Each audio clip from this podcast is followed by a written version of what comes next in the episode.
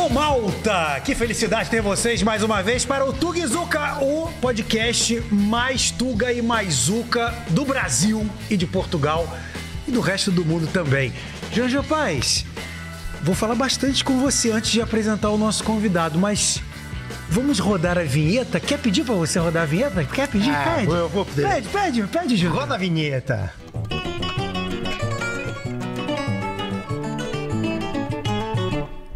Janjan, diz uma coisa aqui pra mim, meu querido. Que porra é essa que você fez na sua barba? Primeira coisa, Marco, focaliza ele pra mim, pelo amor de Deus. Ah, bonito, bonito. Fica... O que, que ele fez, né? É, é pra lá, comandante, quando for olhar, você pode olhar pra lá. Comandante José Guedes está conosco aqui. Eu- eu- depois eu vou falar sobre isso contigo durante o programa, durante bom, o podcast. tá bom, eu vou vamos, falar com isso.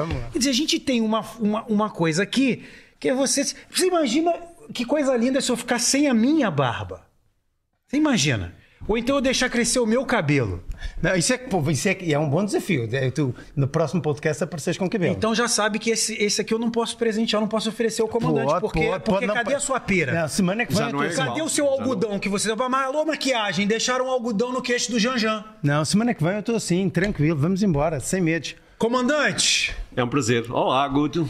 Que Olá, prazer, né, rapaz? Olá, olá José Guedes. O engraçado é que toda vez que eu falo com os, com os convidados, a- atualmente nós estamos com os, com os Tugas aqui, viram os Zucas aqui também, inclusive os que moram aqui em Portugal.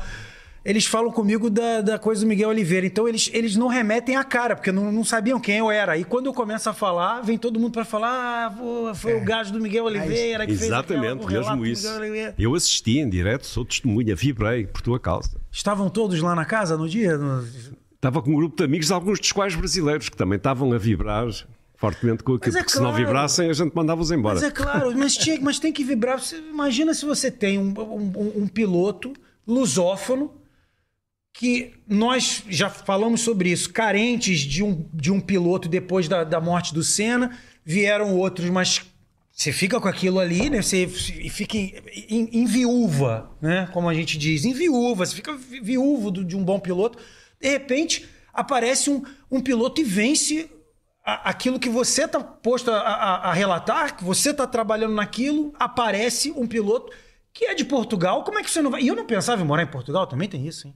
É verdade. Não tinha a menor, nem, nem passava pela minha cabeça naquele momento morar em Portugal. Depois disso tudo, é que eu comecei. Mas não é de mim que eu tenho que falar, nem Mas sabes que o, também o que aconteceu, já agora para complementar isso, Portugal não tinha tradição de, de corridas de motas. De repente aparece Miguel e o Miguel ganha, ganha na 3, na 2 e depois na 1, que é a Fórmula 1 da- das motas. E essa foi a primeira vez, foi uma coisa que nós E ganhou com uma equipe satélite. até que é- gostava que é acreditar que difícil. tivesse a acontecer, daí a. Mas, mas José, eh, o, o- a tua narração que salta para, para, para o mundo é a vitória de Miguel em Moto 2. É a primeira vitória de Miguel em Moto 2, lembra? Sim, sim, Está sim. até sim, falando, sim. curva por curva, qual é a curva? A, Uhum. a esquadra portuguesa vai sair. Não, é que eu falei que, que eu falei que os espanhóis estavam todos atrás, aí que os portugueses acharam o máximo, né? É, Claro que sim. Existe uma rixa, Não, eu e não tu sabia não, que e tu existia não, não, essa e é- rixa. não. Oh, Guto, é como o Brasil e a Argentina, Não é, tal e rapaz, qual. eu não sabia que tinha isso. Mas e tu qual. fala na italianada, lembra? Italianada. Aí vinha, quem vinha era o, não, não eram espanhóis nesse dia, que era Miguel deu um- uma obturada geral na italianada. É, É tu- porque o Miguel é porque o Miguel era estudante de e depois ele abandonou também. Não abandonou totalmente, vai acabar, vai acabar com o tempo, quando puder. É, diz ele, mas diz ele. você acabaria. Mas, mas é isso, é o que o Zé diz. Nós, nós espanhóis é como os brasileiros e os argentinos. Agora há uma, uh, uma vaga probabilidade de ser a Ibéria a comprar a TAP, nesta situação difícil em que a TAP chegou. Se isso acontecer, vamos chamar o Miguel de Vasconcelos outra vez, voltamos a 1640. 40. Tam- Estamos a ser espoliados. temos que, temos que explicar não, ao, ao, ao Guto quem é o Miguel Vasconcelos. Ah, sim, por favor. não pode ser. O Não Miguel pode. Vasconcelos era o português que ah, lidava, era o braço direito, era o secretário da regente que o rei Filipe pôs em Portugal durante o tempo em que Portugal esteve ocupado pelos espanhóis, de 1580 a 1640. Ou seja, era, era ele que mandava na situação. não, tu ainda não eras Era, nascido. era o representante. Era Tu ainda não eras nascido nessa altura. Não, e um pouquinho depois. Não foi, não foi, não, Não foi logo na éramos altura. nascidos, não. Senão teria colaborado. que, que é? 1580. Ah, eu acho que você estava próximo disso. Não, não, não, quem sabe se é bem capaz sim. Eu acho que você estava próximo disso. é. Comandante José Guedes, para quem não sabe, e tem a página do Facebook do comandante, que foi piloto da TAP por mais de 30 anos, e além disso, Bem mais. Quase 40. tira o Miguel de Vasconcelos daí, Marco, e põe os Olha, livros. apareceu. Põe os livros do comandante. Ali é a cara do Janjão, Miguel. É, de Vasconcelos. com barba. Olha, É, e exato, acabou exato. mal, caiu de uma janela, caiu de uma varanda, como acontece hoje muitas vezes na Rússia também. Eles desequilibram-se e caem sim, muito da sim, janela. sem dúvida, sem dúvida. E, o- e o, o comandante, o comandante que escreveu. Foram dois livros que, que o senhor escreveu, comandante? Três. Ah, três. Porque esse daí eu tinha visto o Carlos Black, o Aviador e o Sim. outro. Já apareceu aí, que é na rota do Yankee Clipper, que é o primeiro, que é uma história muito curiosa, de um, passada durante a guerra, durante a Segunda Guerra Mundial, com um avião da Pan American, com um hidroavião da Pan American, que fazia a única ligação, durante a guerra, entre a América do Norte e a Europa. Portugal era um país neutral, portanto, nós não estávamos diretamente envolvidos na guerra, estávamos indiretamente. E havia esta linha, esta linha aérea feita pela, pela Pan Am, que ligava Nova Iorque a Lisboa. Portanto, Los- Lisboa tinha uma importância vital nessa altura para, para a ligação entre os dois continentes. Faziam uma escala na Horta, nos Açores, porque o avião não tinha autonomia para, para fazer direto. Depois de Lisboa, os passageiros irradiavam para, para Bordeaux, para Londres, mas por outras vias. E, este era- e uma vez houve um acidente com um avião destes, quando vinha pousar no Tejo e morreram algumas pessoas. A história é muito interessante. Morreram metade dos passageiros, foi um, um- um grande acidente. Morreu uma atriz muito conhecida. Não, não morreu. Ela sobreviveu. Sobreviveu, sobreviveu. Era na altura o maior avião comercial do mundo e eu às vezes ponho-me a pensar, era como se fosse Mesmo o hidroavião. O hidroavião, sim, era o maior de todos que havia. Ele levava 40 passageiros ou 50, mas na altura era o maior de todos. O hidroavião le- geralmente leva quanto? Que é, é mais comerci... é mais é mais é frete, né? Mais fretado. Não tem, hoje em dia não tem, não Não, tem hoje já não tem. Hoje, não, mas hoje na, tem- altu- na altura a opção era mesmo hidroavião, porque não havia pistas sequer. Portanto, os aviões de- decolavam e pousavam no, na água, no mar. Portanto, ele vinha de Nova Iorque de La Guardia. La Guardia é um aeroporto marítimo, portanto, ele descolava de La Guardia. E hum, era Olha como, ali, olha ali, olha ali que bonito também. Bigode. era como se na altura, como se hoje fosse um acidente com um, set- um Boeing 747 ou um A380. Era uma coisa que estaria uma semana a dar na, na CNN. Só que, como havia guerra e como o nosso Estado, o Estado Novo, havia a censura, a notícia foi quase que abafada e muito poucas pessoas em Portugal sabiam da existência deste episódio. Mais ainda, aquilo que, que o Jean falou. Vinha a bordo uma cantora americana, Jane Froman, que ia cantar para os soldados eh, americanos estacionados em Inglaterra. Portanto, ela ia transitar, ia fazer um trânsito em Lisboa e depois seguia para, para a Inglaterra. Vinha ela, vinha o agente e vinha, o- vinha o seu grupo musical. Ahm, ela sobrevive, cai, fica a flutuar na água, mas muito ferida, muito magoada.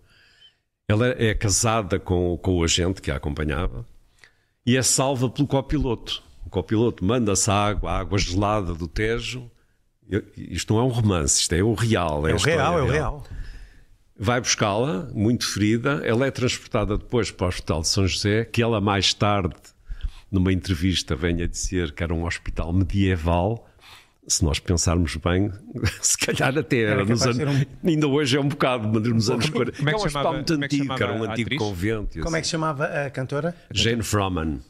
Jane Froman. Ah, ela dá origem a um filme depois. Portanto, eh, o copiloto vai buscá-la, apaixonam-se.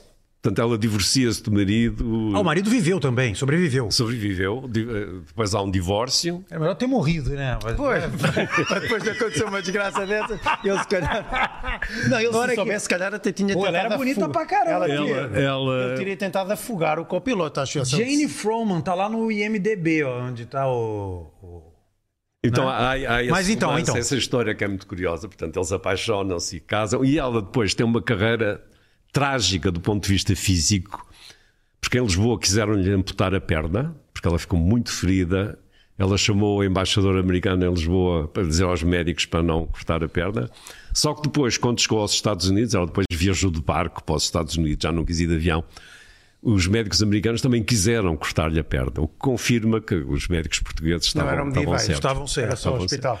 Só que ela depois, até ao fim da vida, sofreu dores horríveis. Ela continuou a, a cantar e dá origem a um filme feito em Hollywood que se chama With a Song in My Heart, não sei se, se ali, Que é- uma música muito conhecida. Tararam, tararam, tararam, Não podemos meter por causa dos direitos do YouTube. E dá origem a esse filme que é protagonizado por uma artista muito conhecida na altura, que é Susan Hayward. Vocês são muito novos, não se lembram? E é um filme que tem muito sucesso. Portanto, e aparece Lisboa, Lisboa é citada. Portanto, é- e eu então resolvi contar essa história. É a história do livro do- Na Rota do Yankee Clipper. Só que na altura ninguém sabia quem eu era, portanto tive dificuldade em arranjar uma, uma editora. E arranjei uma editora, junto da qual eu tive que pagar uma parte dos custos. A gente tá assim também, já já. Ninguém sabe quem a gente é. A gente tá com dificuldade. Mas a vamos gente também tá chegar com dificuldade. Será que a gente consegue? Vamos conseguir. Mas olha, eh, foi bom porque colocou-me no mapa e depois o resto veio a seguir. Portanto, eh, Mas é interessante, na altura que eu li esse, eu li esse livro, ah, e nós, eu e o Zé éramos colegas.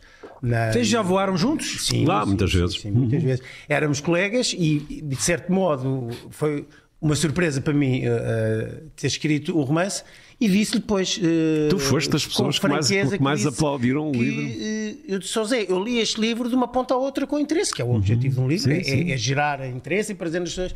E disse, Zé, uh, uh, tens que continuar a escrever, porque de facto foi. E era um, um romance, o, o, o Comandante de Sardinha. Sim, sim, Que depois até lhe inventado. fui portar, mas Ah, este era lá, real, mas, mas virou um romance. Não, eu, eu para contar a história, Ah, inventei um personagem, alguém que vinha dentro do que avião, apareceu ali, entendi. para contar também a forma como se viajava nos anos 40. Porque Eu também fui comissário, tal como o João. E Mas não foi um bom comissário, segundo, não, depois segundo a gente seus próprios relatos. Depois a gente fala nisso. e achei que era, que era importante, e era importante, mostrar como é que, que se tratavam os passageiros na altura, que não tem rigorosamente nada a ver com aquilo que se passa hoje. Portanto, a qualidade do serviço, os requintes, os requintes dos passageiros. tempo era de voo, uh, naquela altura? Era um nesse voo? dia a 24 horas, com, incluindo a escala, eram exatamente Estás a ver, Era 24 bom horas. para ti, 24 horas no hidroavião. Eu não, eu não curto voar. Eu não curto voar. Eu sei, eu conheço muitos. É, eu, eu não. Eu, eu, eu cheguei a contar uma história aqui, mas a- até que foi no primeiro episódio da gente aqui que eu, a nem, eu nem terminei. Porque o Marco entrou com uma outra coisa aí de avião para perguntar ao Janjan, e, eu- e depois a gente até falou: a gente vai estar com o comandante Guedes aqui, e a- e aí a gente, a gente isso. fala sobre isso. É. Eu tinha muito medo, tinha muito, muito mais medo do que eu tenho hoje. Então o que eu fazia? Eu tomava um porre, eu não tomava remédio. Eu tomava um porre. É o pior possível. Porque potencializa. Pois Pois é. é. E eu soube disso numa viagem a Paris com a minha mulher, que a, a- a aeromoça, na terceira dose que eu pedi, a aeromoça falou assim: eu vou lhe dar a terceira, mas não posso lhe dar mais porque o senhor tá tomando nove doses. Eu falei, Claro. mas não é possível. Como? É não, porque potencializa três vezes. E aí eu apago e só, só, só vou na hora da descida. Então eu perdi o medo na, quando eu fui de primeira classe pro, pra, pra, pra Disney, pra Orlando com, com os meus filhos, que eu fui sozinho, porque eu tinha umas milhas da American Airlines e a minha esposa foi com a TAM. A minha esposa, ela, ela, coitada, ela passou um terror na TAM, não por causa da TAM, mas porque meu filho era bebê.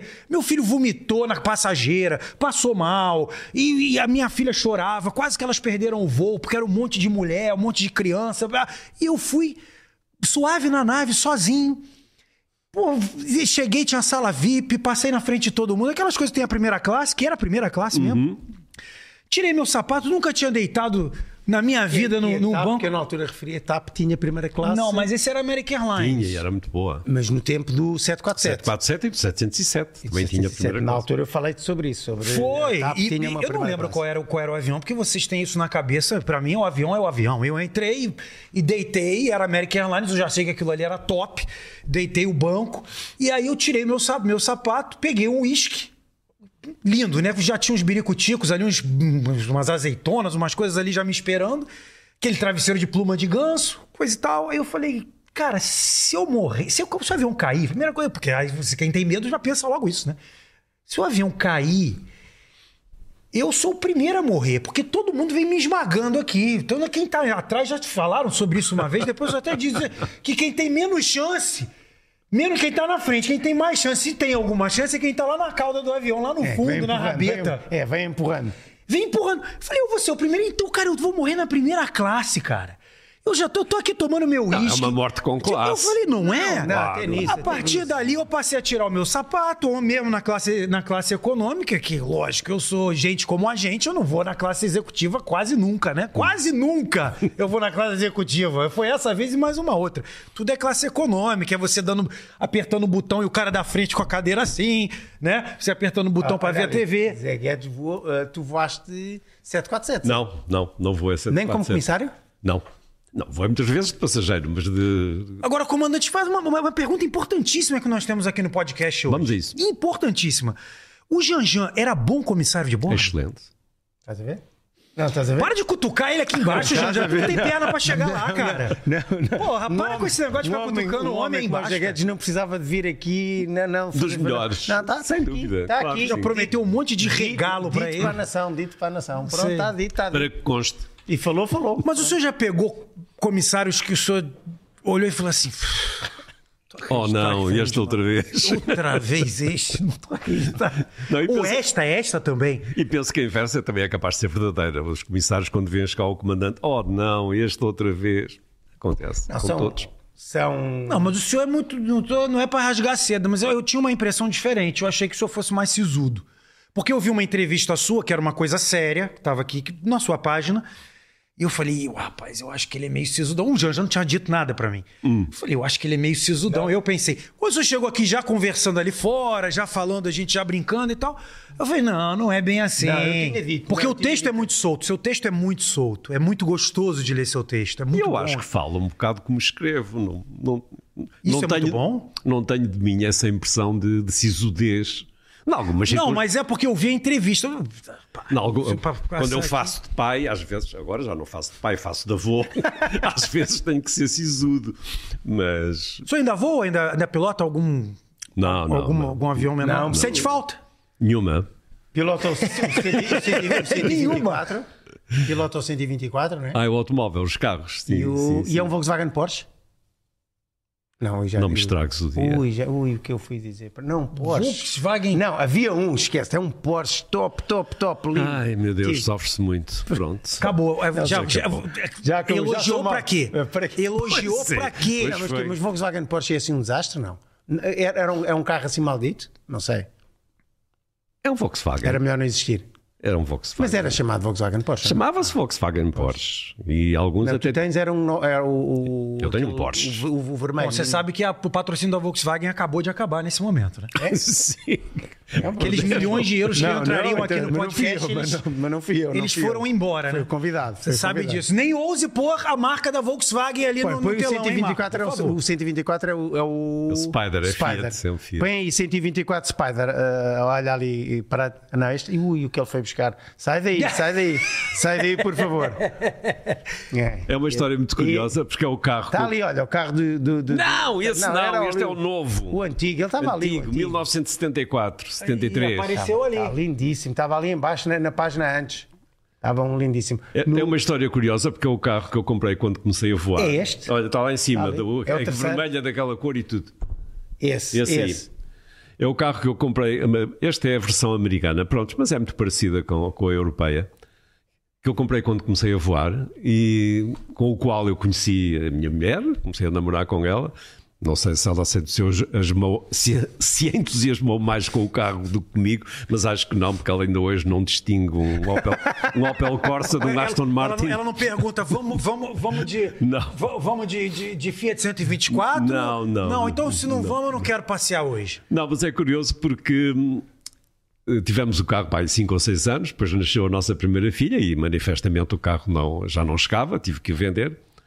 Depois passou por vários donos, teve 30 anos fora, acabou nas mãos do Papi, de um colega nosso. E comprou piada, o mesmo carro. mesmo carro. Comprou o mesmo carro. Esse é que a E um dia é fui buscá-lo, o carro estava completamente Destruído. destruído podre, e assim recuperei e hoje ando nele. É uma, E é o- é o uma bebê. história feliz. Não, não vende de jeito nenhum. Não, nem morto. Não. Nem morto, não, vende, não, vende. Essas histórias que eu vejo aqui, todas elas estão no seu livro O Aviador ou são outras histórias? Bem, obviamente eu no aviador não falo de automóveis, só falo de. Não, não, não, não. Essas histórias de, de, de, de voos que tem aqui na sua página no Facebook. Uhum. Essas aqui. Sim. Eu vejo aqui algumas. ah, ó, aqui a sexta edição. Tá na sexta ou tá na sétima agora? Sexta, está na sexta. Eu falei pra você que era sexta. Você, você teimou que era sétima. Ó.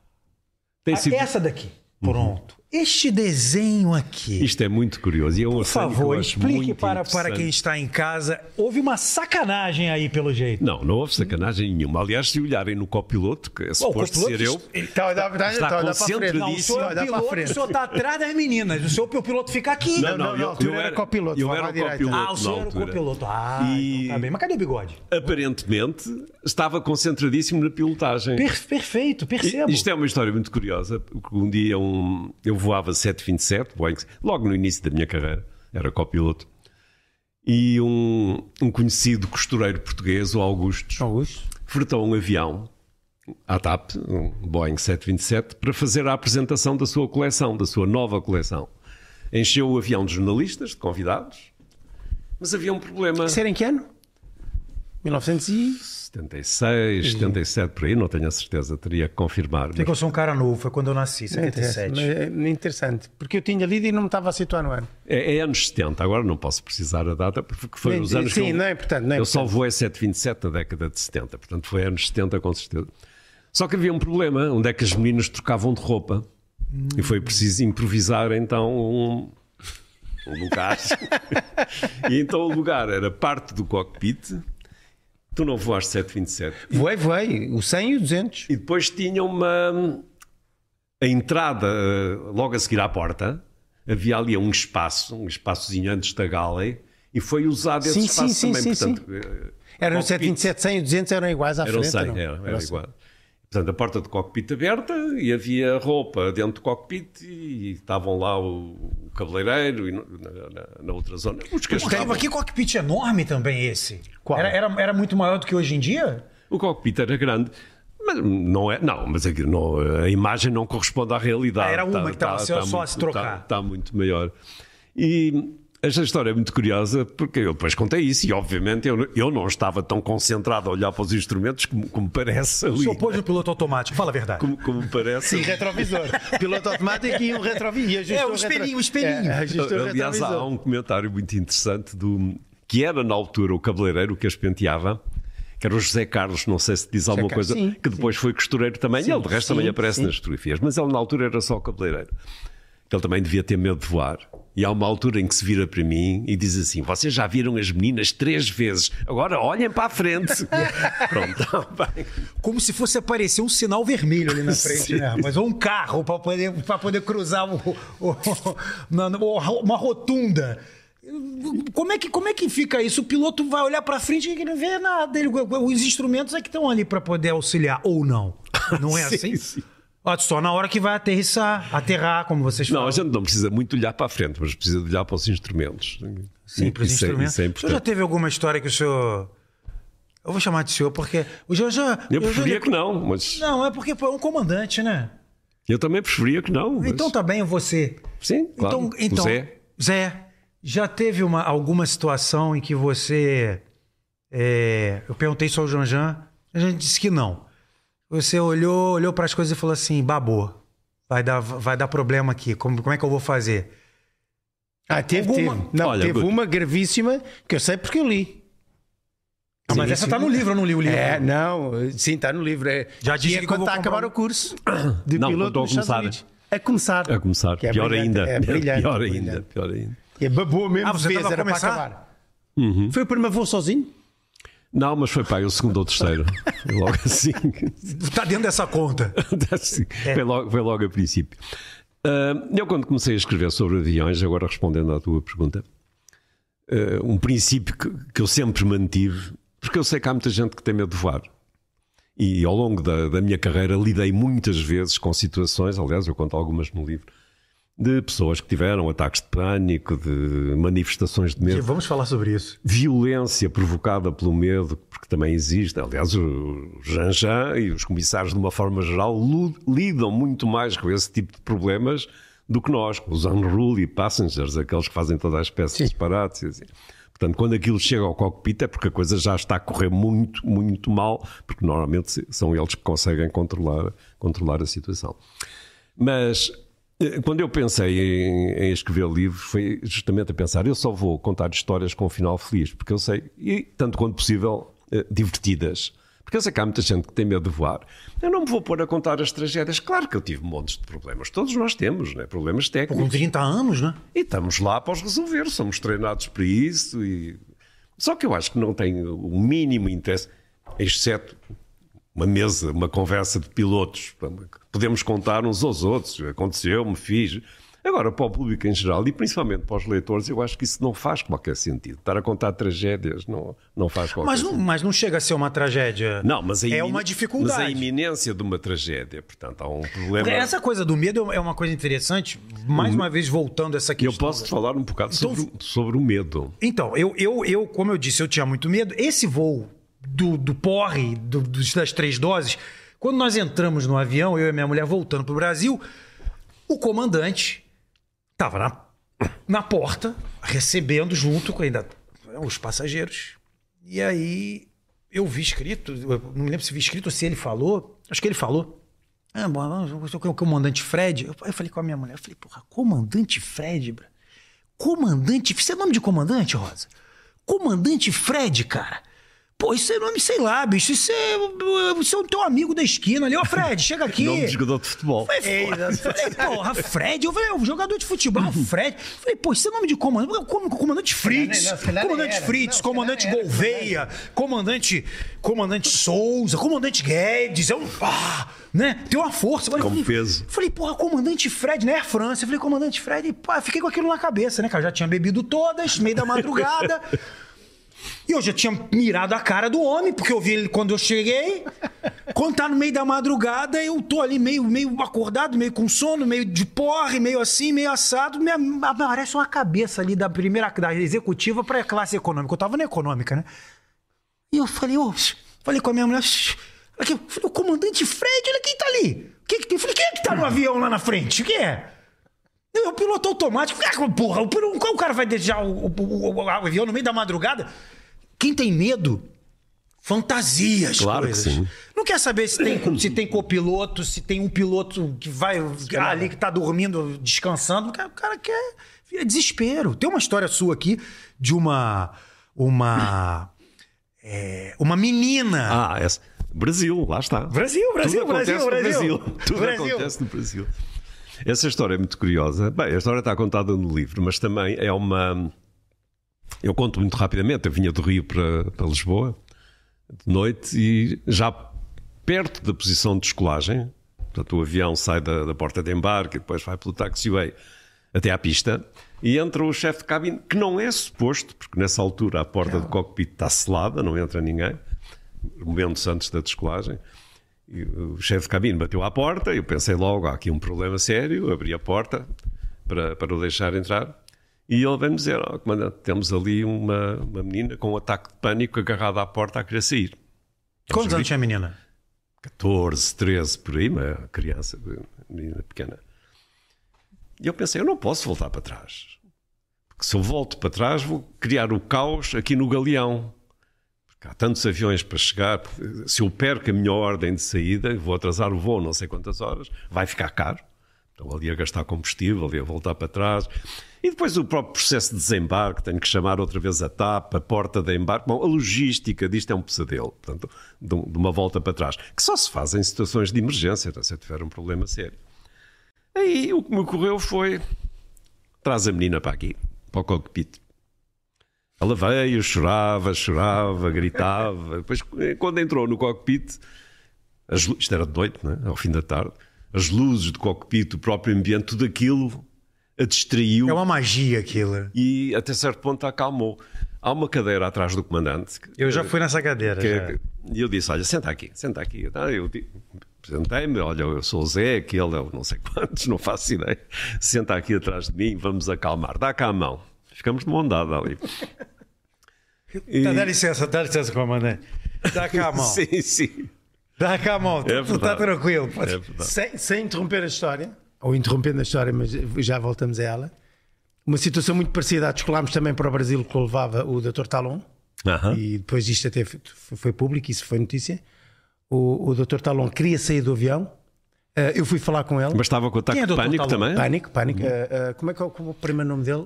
É o nosso médico de, do, de emagrecimento, muito conhecido em Portugal. Estava no 1A, queria sair, chamou-me, eu era supervisor, chamou-me e queria sair, queria voltar para trás. Eu disse, antes, antes de sair, antes de voltar para trás, deixa-me só falar um pouco consigo. Sentei-me, dei-lhe a mão, dei-lhe a mão, ficámos a falar um bocado. Eu disse, "Va- va- vamos por partes, vamos por partes. Eu, eu falei-lhe o pânico, o barco, eu tenho pânico de andar de barco, eu percebo também, os amigos a falar, o avião a rolar, eu disse assim, diga-me só agora, por favor, podemos continuar a falar, é que se o comandante sabe disto, temos mesmo que voltar para trás. Continuámos a falar, a falar, estive a falar com ela até ao momento precisa da descolagem, saí para descolar no meu lugar. Que bela Eh, história. E fomos, fomos para Espero Fortaleza. Dr. que o voo. esteja a ouvir esta conversa. Não, e se, e se ele ouvir, ele vai confirmar. Porque eu depois acabei por receber um cartão de simpatia e na entrega do cartão de simpatia foi referida esta história. Olha que Portanto, maravilha. É engraçadíssimo dar a mão. Porque este dar a mão. O que é o cartão simpatia? É, isso era uma coisa da TAP, quando os passageiros reconheciam que havia uma atitude Sim, sim, proativa. sim, muito sim, Ah, uma medalha de honra ao mérito. É, é sei. isso. Mas esta sensação do dar a mão Ah, é faz toda a. É diferença. põe a pessoa faz toda a a diferença. Faz toda a diferença. E, e porquê é que eu ia de mão dada? Porque José era, era o, o copiloto que ia fazer a descolagem. Obviamente eu tenho procedimentos também a fazer, esse tipo eh, confirmações, checklists e tal, mas podia perfeitamente estar de mão dada com a menina. Uh, descolamos, tranquilamente, uma descolagem normal. E aí, logo que possível, começo-lhe a mostrar: olha, ali a Ponte de Niterói, que a gente vê bem, sei lá, o Corcovado, aquelas coisas mais. E ela ia olhando pela janela, distraída, parou de chorar, já não chorava. E aí ainda apanhei um pequeno susto, porque ao fim da tarde, no Rio, há sempre trovoada né? e chuvas. E, e depois comecei a ver umas faíscas, uns relâmpagos lá longe. Eu disse: Oh meu Deus, está tudo estragado, que a miúda agora é que entrei em pânico. Vai entrar, vai começar a ver os raios, vai, vai, vai voltar tudo E, a ela, e ela trás. viu, só que eu disse: Ah, não te preocupes, aquilo está lá longe, é uma trovada, vai trazer chuva, que isto precisa tanto. E lá, lá continuou no cockpit, até ao cimo da subida, tranquila, a olhar para todo lado. E quando chegamos a- ao nível de cruzeiro, ela já estava perfeitamente tranquila. Eu disse-lhe: Olha, vais ter que voltar para o teu lugar. Ela viajava com os pais. E espero que tenhas gostado da experiência. Eu tenho que, sublinhar aqui uma. A história ainda não acabou, ai- ainda vai continuar. Ou melhor, eu vou contar a história e depois faço o comentário. Nove horas depois à descida para, para Lisboa, quando é anunciada a descida para Lisboa, aparece normalmente, super- eh, novamente o supervisor no cockpit a dizer: Ó comandante, aquela menina que esteve aqui na descolagem. assim, Então, o que é que se passa? Está outra vez a chorar? Não, não, ela diz que gostava muito de ver a aterragem. Portanto, temos uma cura milagrosa. Portanto, Milagrosa. Ela não só acalmou, como até manifestou vontade de, de assistir à aterragem. Que, que- é uma coisa interessante, é, é até mais Teve interessante. contato com ela depois disso, comandante? Nunca mais tive. Não, Não, não. não soube nada. Agora, há aqui um fator que também é importante e que importa realçar, que é o fator terapêutico do cockpit. O cockpit tem um papel terapêutico. Há muita gente que tem medo de voar, mas que se sente mais segura a voar no cockpit. Nosso Eusébio, o nosso jogador de futebol, com quem Ele também, ele era como o Guto, ele tomava-as todas. ele tinha pânico, mas, mas chegava ao cockpit. Aliás, eu tenho fotografias dele com, com ele no cockpit. Ele chegava ao cockpit e acalmava. O que, é- o, que é, que- o que é que isto quer dizer? As pessoas têm medo porque estão a 40 mil pés e a mil quilómetros por hora e não têm qualquer espécie de controle sobre a situação. É, essa é a questão. Eu acho que, eu digo por mim, o, me, o, meu, o meu receio é que eu não tenho o controle da situação. Alguém tem o controle que não sou eu. Aí, aí você Olha, vai mas dizer, escuta, mas eu estudei minha vida inteira para fazer aquilo ali, eu sei o que, que eu tô apertando o botão. eu sei." Aí você já entra numa fantasia de que uma turbina daquela ali vai acontecer alguma coisa. Eu tenho umas páginas no Facebook, ah, eu não lembro, já até tinha que ter pesquisado, porque eu falei isso também no primeiro episódio, que é um cara que faz uma voz, cara, cavernosa, contando os desastres. Aí entra a voz do comandante na última, última fala do. A voz mesmo, da caixa preta. Aquilo, aquilo você fica ali, cara. Eu quero sair, mas eu não consigo sair. Eu- é uma coisa doentia, porque o que. olha, não queres aproveitar a questão de desporto, cockpit e bola? Tu estava maluco, falou, para meter uma, uma Calma, história. eu vou- vai- vou não, chegar vai, lá. entra já. Calma, tu eu vou quer- chegar lá. Tu quer massacrar, massacra já. Eu vou chegar lá, eu vou chegar lá, eu vou chegar lá, porque ele tá tô- falando não, do estou medo. Tá preparado. deixa- Deixa-me então falar do Então medo. você tá, você um tá a falar pouco para um, pra um comissário de bordo que já teve Fiquei com cruzeiro. medo, até fiquei com Você medo. tá a falar pouco, não sei porquê. Não Mas é, é importante transmitir também esta mensagem do medo. O medo, todos nós temos medo. Quem pensa que os pilotos não têm medo não faz ideia do que está a dizer. Nós temos medo. E se calhar até temos mais, mais medo. Claro que sim. Não, o Guto está a pensar. Não. Olha, eu vou voltar hoje. hein? Eu ainda vou voltar para pro, pro, pro Porto. Problemático seria tu ires voar com um piloto que não Sem tivesse medo. No dia que eu entrar no avião e me disserem "O- hoje é o comandante, não sei quantos o destemido, eu saio logo, né? Porque o, o medo é o nosso instinto de sobrevivência. Nós queremos sobreviver. Portanto, o medo eh, é uma proteção, é uma barreira que nós temos que joga, que joga a nosso favor. Agora, temos é que aprender a controlá-lo. Portanto, eu penso que, que a diferença eh, está aí. E- Eu disse, os pilotos também têm medo, não é? E eu passei por várias, algumas situações em que tive medo. Só que tive medo, a, a manifestação do medo, e é sobre isso que eu queria falar, é que eu acho que é muito curiosa, pelo menos no, no nosso caso, no meu caso, mas penso que na generalidade dos pilotos. O episódio que o Jean Jean falou há um bocado. Foi talvez a, a ocasião em que eu estive mais perto de morrer num acidente de avião, que foi ainda na instrução, aliás, no início da instrução. Ah, a história que, que a gente Sim, acabou indo sim. para o outro lado. Brutal, brutal. Eu acabei de ser largado. Largado é quando, em português, eh, português de Portugal, é quando nós podemos começar a voar sozinhos. Sem- até aí voamos com o instrutor ao lado.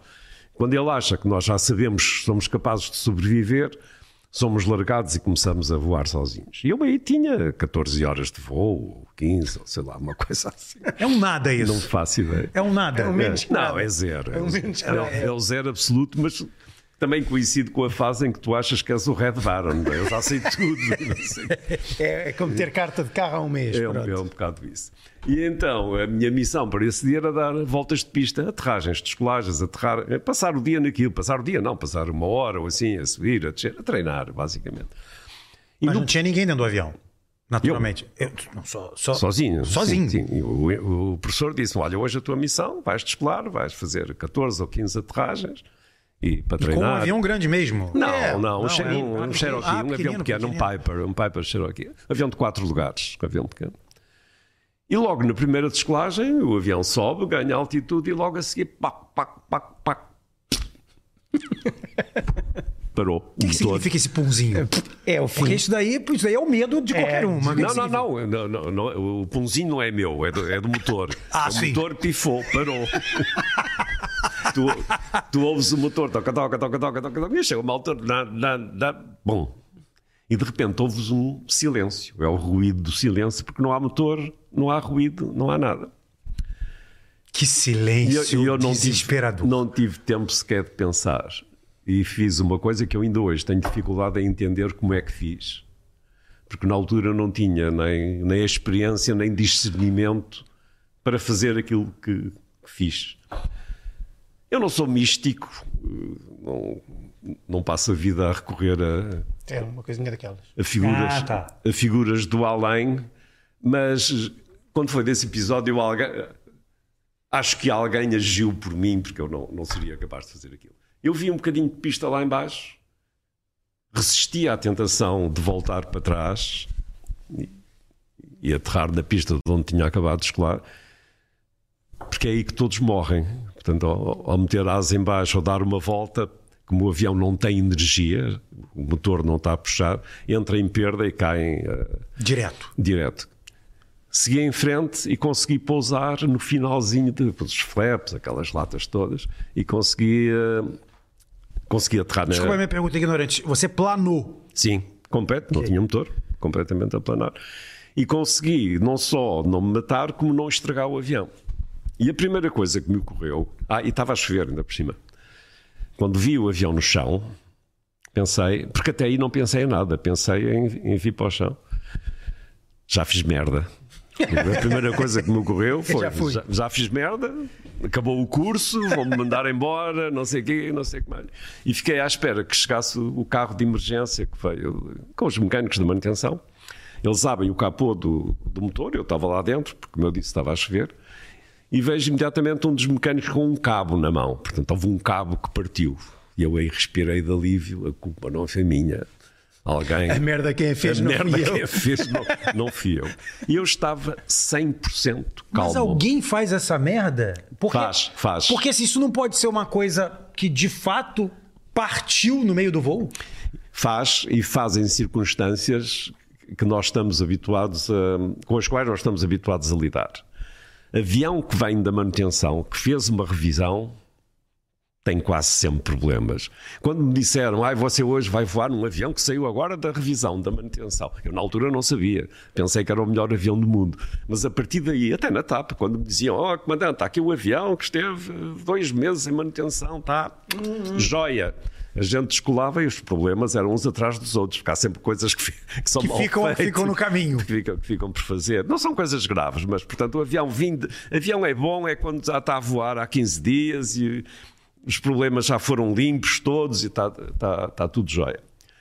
E aí então fui. eh, o diretor da escola chamou-me para me dar um abraço e dar os parabéns, porque ele tinha acabado de assistir a um milagre, né? como é que este tipo conseguiu sobreviver a, a isto.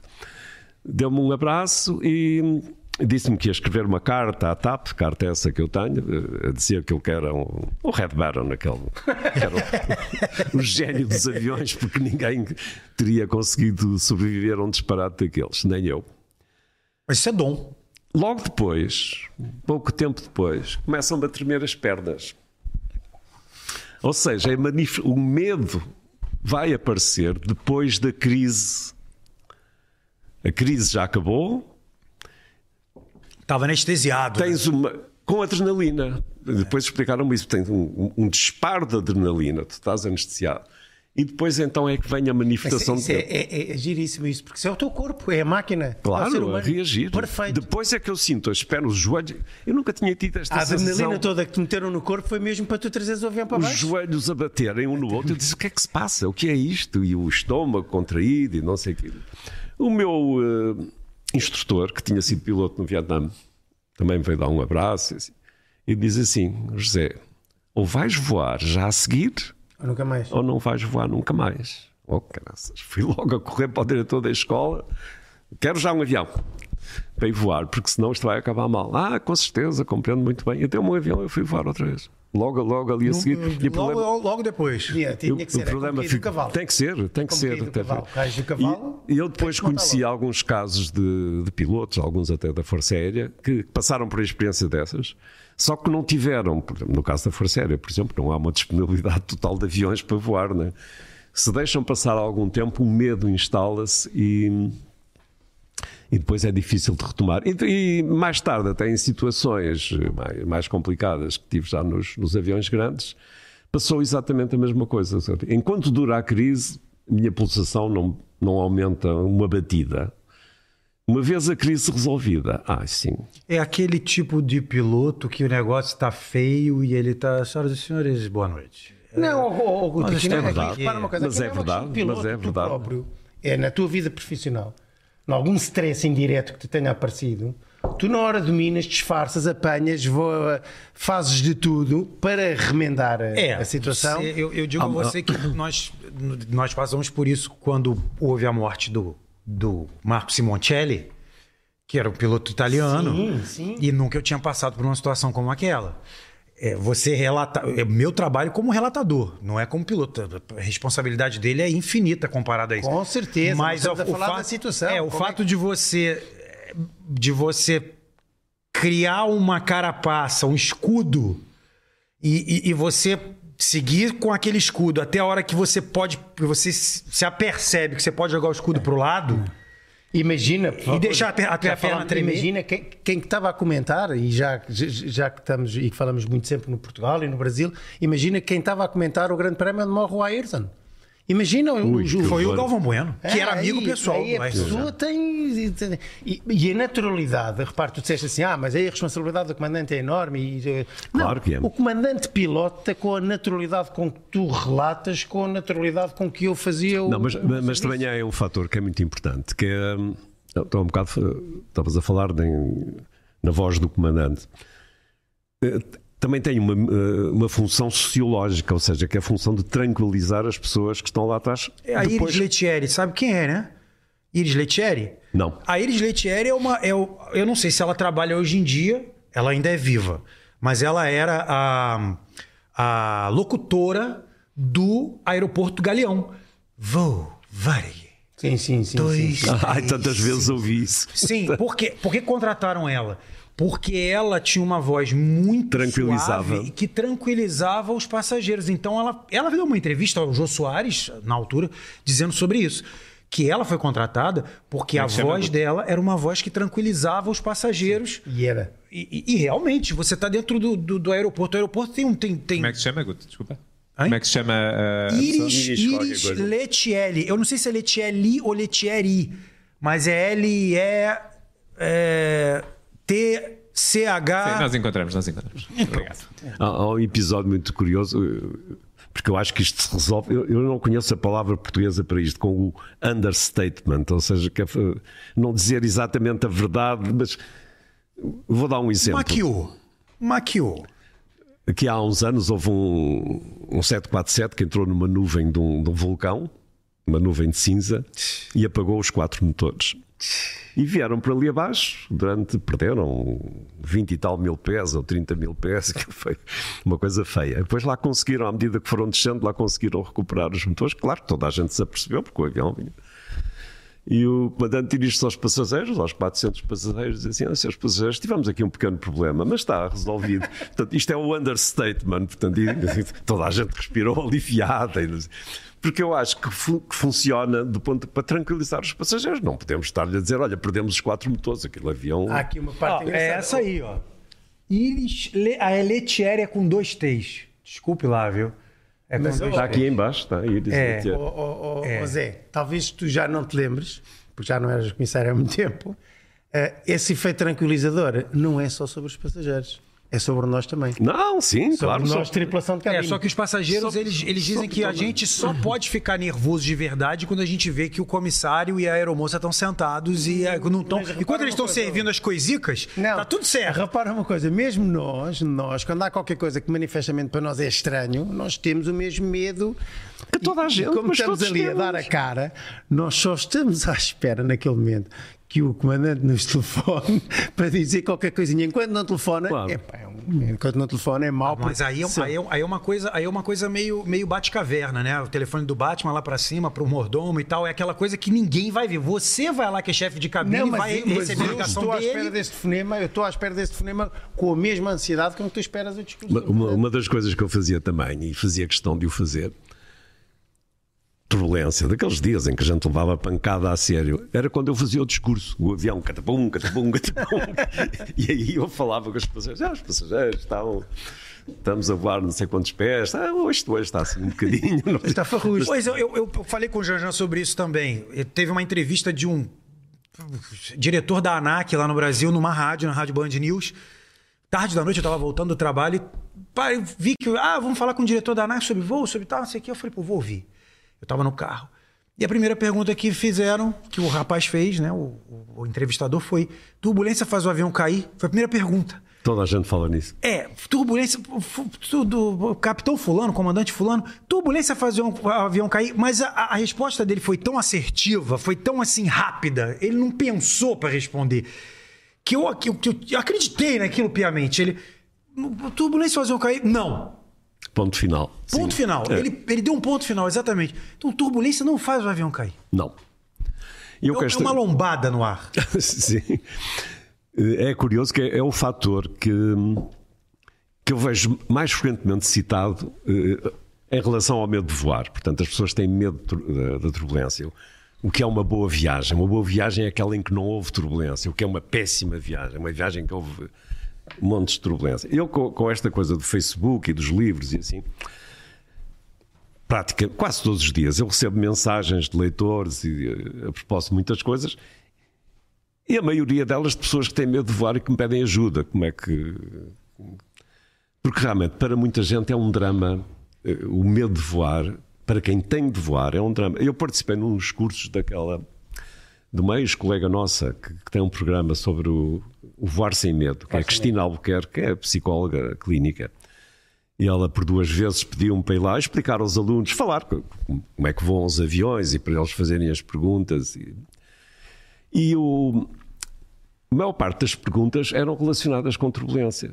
E eu digo-lhes: turbulência é desconfortável, pode ser perigosa se vocês não estiverem sentados, com os cintos apertados, porque batem Batem. batem lá em cima. O que é a turbulência, propriamente? A turbulência pode ser várias coisas. Pode ser eh, vento, ventos muito fortes, massas de ar aquecidas a diferentes temperaturas. Portanto, nós estamos a voar numa zona em que há ar mais quente.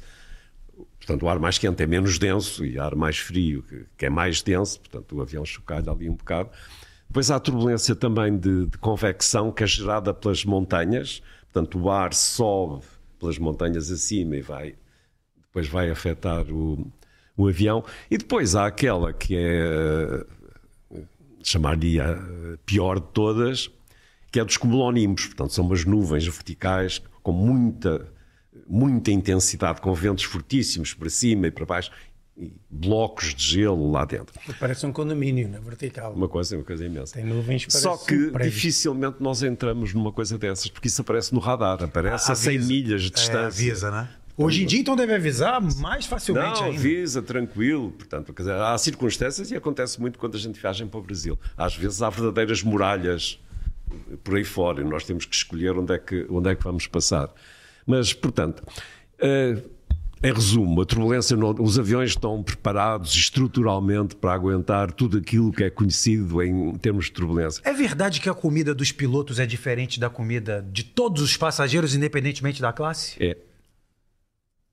E a diferença entre si. Os dois pilotos comem refeições diferentes. Ó Marco, quando puderes, depois põe aqui a capa do aviador só para fazer uma, uma pergunta ao, ao, ao Zé Guedes, que é interessante. Está aqui. Aqui esta, é, é- é esta fotografia, isto é um caso aqui um bocado precursor do, do que viria a ser o Saturday Night Fever de John Travolta. Passo de isto John tem Travolta. alguma coisa a ver com o José Guedes que cantava há muitos anos numa banda em Vila do Conde. Eu, eu era seguidor dessa banda, eu Pelo menos, pelo menos a- parece. Aqui- aquilo é o look dos anos 70. de Mas isto é o Saturday 70. Night Fever. né? É, é, John Travolta é imita-te. quase, é Ele- quase. ele Não, imita-te. aquele uh, pose saiu um bocado infeliz. Eu não acho Aquilo infeliz. Não é bem, não é Até, bem. até parece que estás empurrado. Stay alive, stay alive. Eu stay- stay alive. sim, Ah, sim. tá, Stay Alive. Aliás, o Zé devia processar o John Travolta porque ele vai buscar. Ele é aqui que se- e ele é que se inspirou. E o Zé cantava, conta-nos lá. Tu cantava, eras roqueiro. Eu tive uma Vila do banda, Conde. tive uma banda, aliás, várias, em em Vila de Conde Só cantava fora. ou tocava algum instrumento? Não, tocava guitarra. Eu, Tocava, não era toca o mais? lead guitar, era, tocava guitarra solo, como se chamava na, na altura. Era a formação habitual, eh, três guitarras, uma das quais baixo e uma, uma bateria. Foi uma fase muito interessante da minha vida. Que, E era onde? Em Vila do Conde. A base era Vila de Conde, mas a gente tocava ali pelo Porto, pela Mas terra do Rio Ave, Vizela, terra do Rio terra Ave. do Rio Onde tu Ave, jogaste? Onde eu joguei, onde me cobri de glória. E Cobriste glória, mas eh, consta, porque também não fui eu que disse, felizmente, que desde que tu saíste ou deixaste de jogar, Ave que aquilo foi progrediu sempre a muito. Faça isso. O cara é Não, convidado da gente, você vai dizer que o cara é ruim de bola? Não, não é ruim de bola, não. Ele, ele Não, marcou era- tal era- modo, era ruim. Ele marcou de tal modo o Rio Ave que quando ele saiu, deixou uma escola tão boa que foi sempre a subir Eu e só soube que acabou você joga na muito final bem, da sabia, Taça de Janjão? Portugal. É verdade isso? Final da Taça de Mas Portugal. até, até te vou dizer mais. Soube que você joga muito bem, é verdade isso? Ah, eu... Você Não, tem as já- já pernas é arqueadas? é. Desenrasco-me, desenrasco. Olha as faz minhas pernas, Guto. Deixa Eu as não, me pernas disseram, você ouviu o que eu Ah. disse anteriormente? Me disseram. Que eu tenho as Olha pernas só, você com essa barbicha, você não tem, você não tem moral pra me perguntar nada. O, o, o, o- Fala, Zé, aproveita o futebol, Mas mete eu aquela vou bucha que tu falar, querias vou falar, eu vou falar, eu vou falar, não deixa eu falar, eu falo pouco. Não deixas eu falar, não deixas eu falar. Parece que és de norte, tu és de norte, vê-se que és de norte. É, ele também é. É, não, é- Mais uma bola fora pra cima do convidado. Não, não, não, nada Não, pai, pelo fora. amor de Deus, Zé, alguém tira ele Eu não gosto do norte. Não me conheces por uma pessoa que sempre apreciou o norte. Só não gostas de Futebol Clube do Porto, mas Pronto, tirando de resto, isso. mas eu adoro o Porto cidade, adoro Ah, o norte. você não gosta do futebol clube do Não, mas Porto? ainda está a tempo de mas não é convertido. Ah, não é entendi. Não, tá, é- só pra saber. Não é assunto, Só pá. pra saber. Não é assunto. Ô, ô, Zé, diz uma coisa aqui. A história que eu achei espetacular.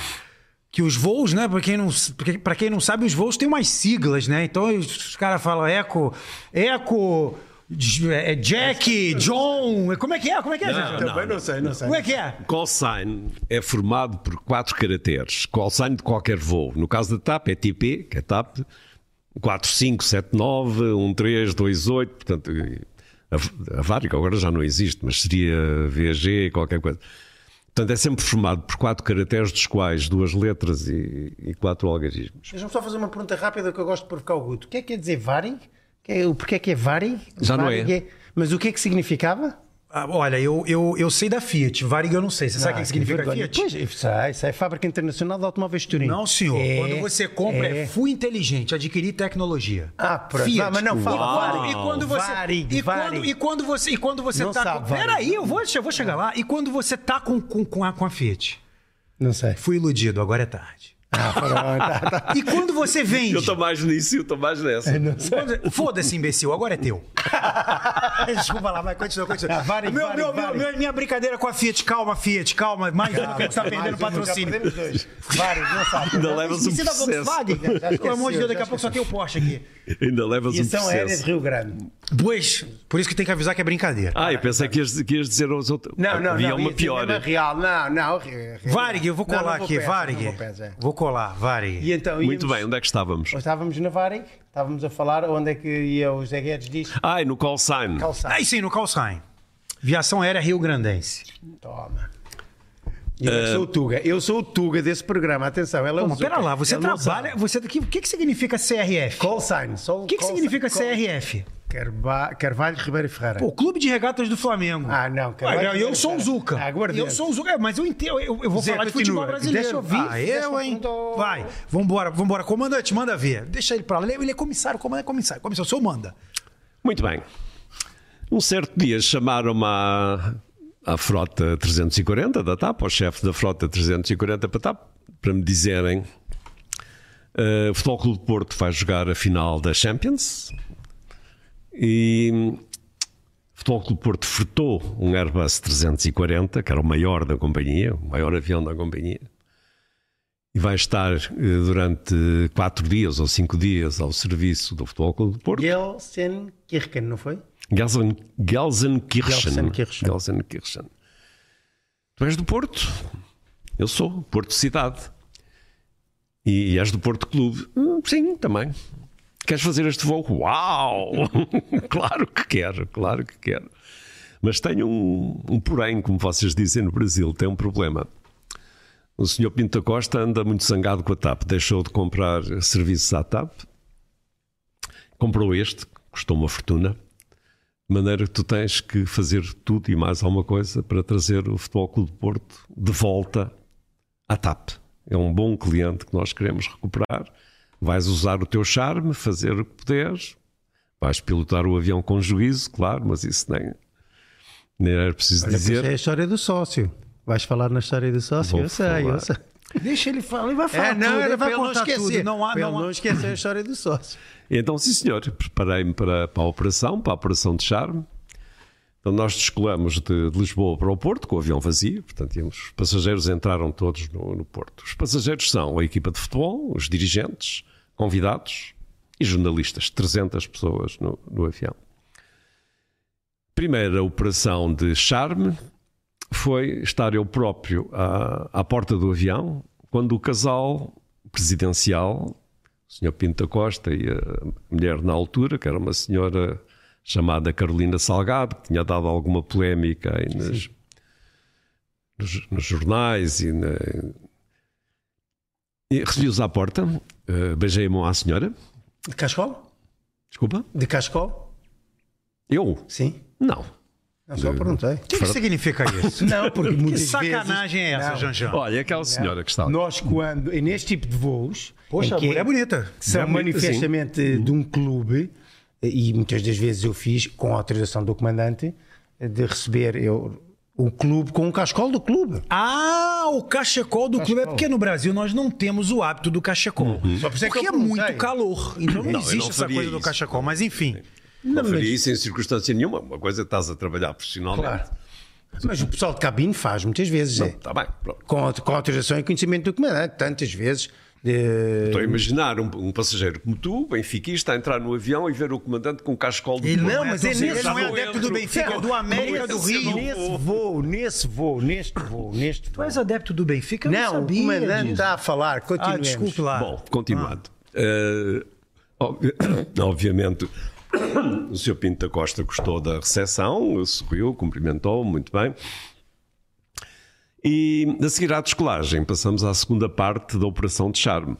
Eu tinha levado, eu fui sócio do Futebol Clube de Porto quase, pra- quase desde que nasci. Meu pai era adepto de Futebol Clube do Porto, fez-me sócio, de- batizou-me e fez-me sócio de Futebol Clube do Porto. Obviamente não me perguntou nem uma coisa nem outra se eu queria, portanto foi logo. Não, teve um amigo meu que fez a mesma Não- coisa não com o meu filho. Meu não. filho veio pra cá e ele foi, fui- foi lá na luz e fez pro- a, a carteira de sócio do Benfica pro meu filho. Bom, eu não fui Mas, consultado, mas não, não me arrependo nem de uma coisa nem de outra, obviamente. E a seguir à descolagem, pouco depois da descolagem, faço o discurso habitual do comandante. Senhores passageiros, aqui fala o comandante, e neste caso, o sócio número 13 mil e não sei quantos do Futebol Clube do Porto. E a partir desse momento gerou-se um motim no avião. Portanto, o comandante é da casa, o avião é nosso, vamos para a festa. e foi O realmente. avião é nosso! Só que eu omiti um pequeno detalhe, um, um detalhe insignificante, mas omiti. É que não pagava cotas há 30 anos.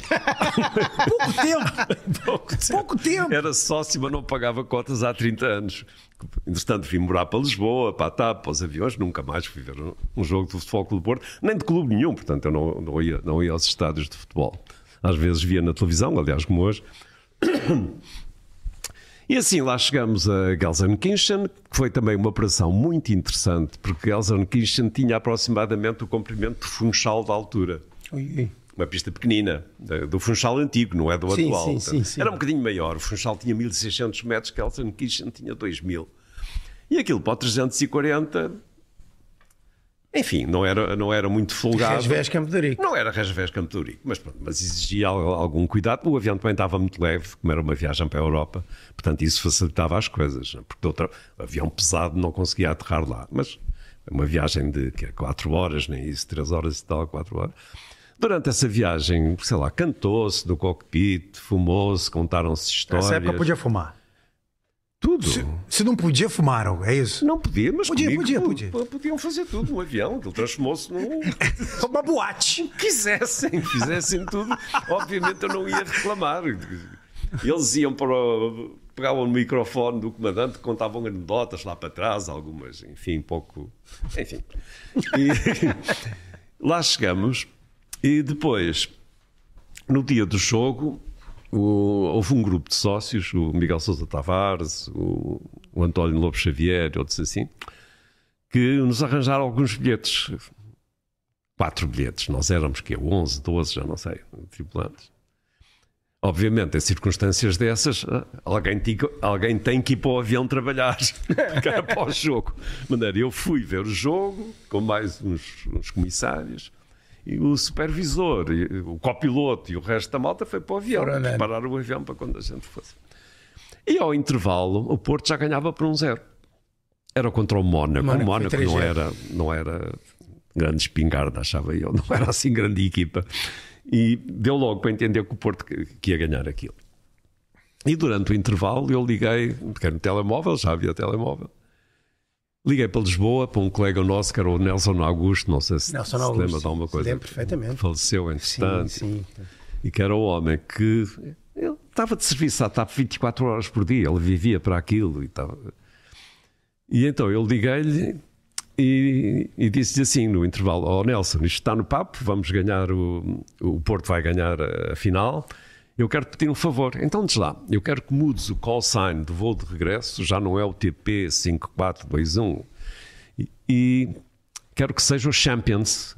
Vais ligar para Maastricht. Maastricht é na Bélgica, é a sede do Eurocontrol, que, que coordena o controle aéreo em toda a Europa. A pedir então a mudança do call sign. E o Nelson começa de lado lá aos, aos gritos. Zé Guedes, tu já não estás muito bom, tu bebeste alguma coisinha? não, não bebi coisinha nenhuma, não, estou-te a dizer, vai ser, faz parte da minha missão, da minha operação de charme. Eu quero que o voo de regresso eh, se chame Champions. E consegui, só não consegui que se chamasse Champions. Teve que se chamar Champs, por causa daquilo dos seis caracteres. Ah, sim. Mas ele disse, passado um bocado, ligou-me de volta a dizer: Olha, não pode ser Champions, mas vai ser Champs. E eu, yes, vai ser Champs. E assim foi. Uh, saí. Foi o único avião na história. Nunca tinha acontecido antes. Atravessamos a Europa toda, toda a gente a felicitar-nos, o controle de tráfego aéreo, os outros aviões, e depois saiu nas notícias dos jornais um voo chamado, chamado Champs. E depois eu ainda quis fazer outro, outro stand, porque vocês não conseguem imaginar o que, a festa que foi naquele avião. Durante a viagem, já com a taça. Já com a taça. Trazíamos a Champions, fotografia, eu tenho fotografias no cockpit com a, taça. Foi uma loucura. Uh, havia não sei quantas caixas de champanhe que a TAP tinha metido a bordo. Bem, um festival, olha, aquela, aquela cena. Foi um, foi um festival de, de alegria, de celebração. E eu depois uh, ainda tive mais uma ideia, portanto, para completar a minha operação de charme, para, para conquistar definitivamente o Sr. Pinto da Costa para, para a TAP. Chamei o colaborador mais próximo, de, eu penso que o senhor também já, já morreu, infelizmente, Reinaldo Teles, que era o, o braço direito do, do Pinto da Costa, do presidente Pinto da Costa, e disse-lhe: Nós podíamos fazer aqui um número. Isto era à noite, nós saímos lá, eram umas quatro da manhã. Quatro da manhã, noite, madrugada. Três da manhã, sei. O que depois levou a uma situação também bastante complicada à chegada. Chamei o Reinaldo Teles e disse: Olha, o que é que eu acho? O que é que acha-se à chegada ao Porto? O Estado de Dragão está cheio, estão lá 60 mil pessoas à espera, porque eles depois, a equipa ia, Ia para lá. o Estado de Dragão.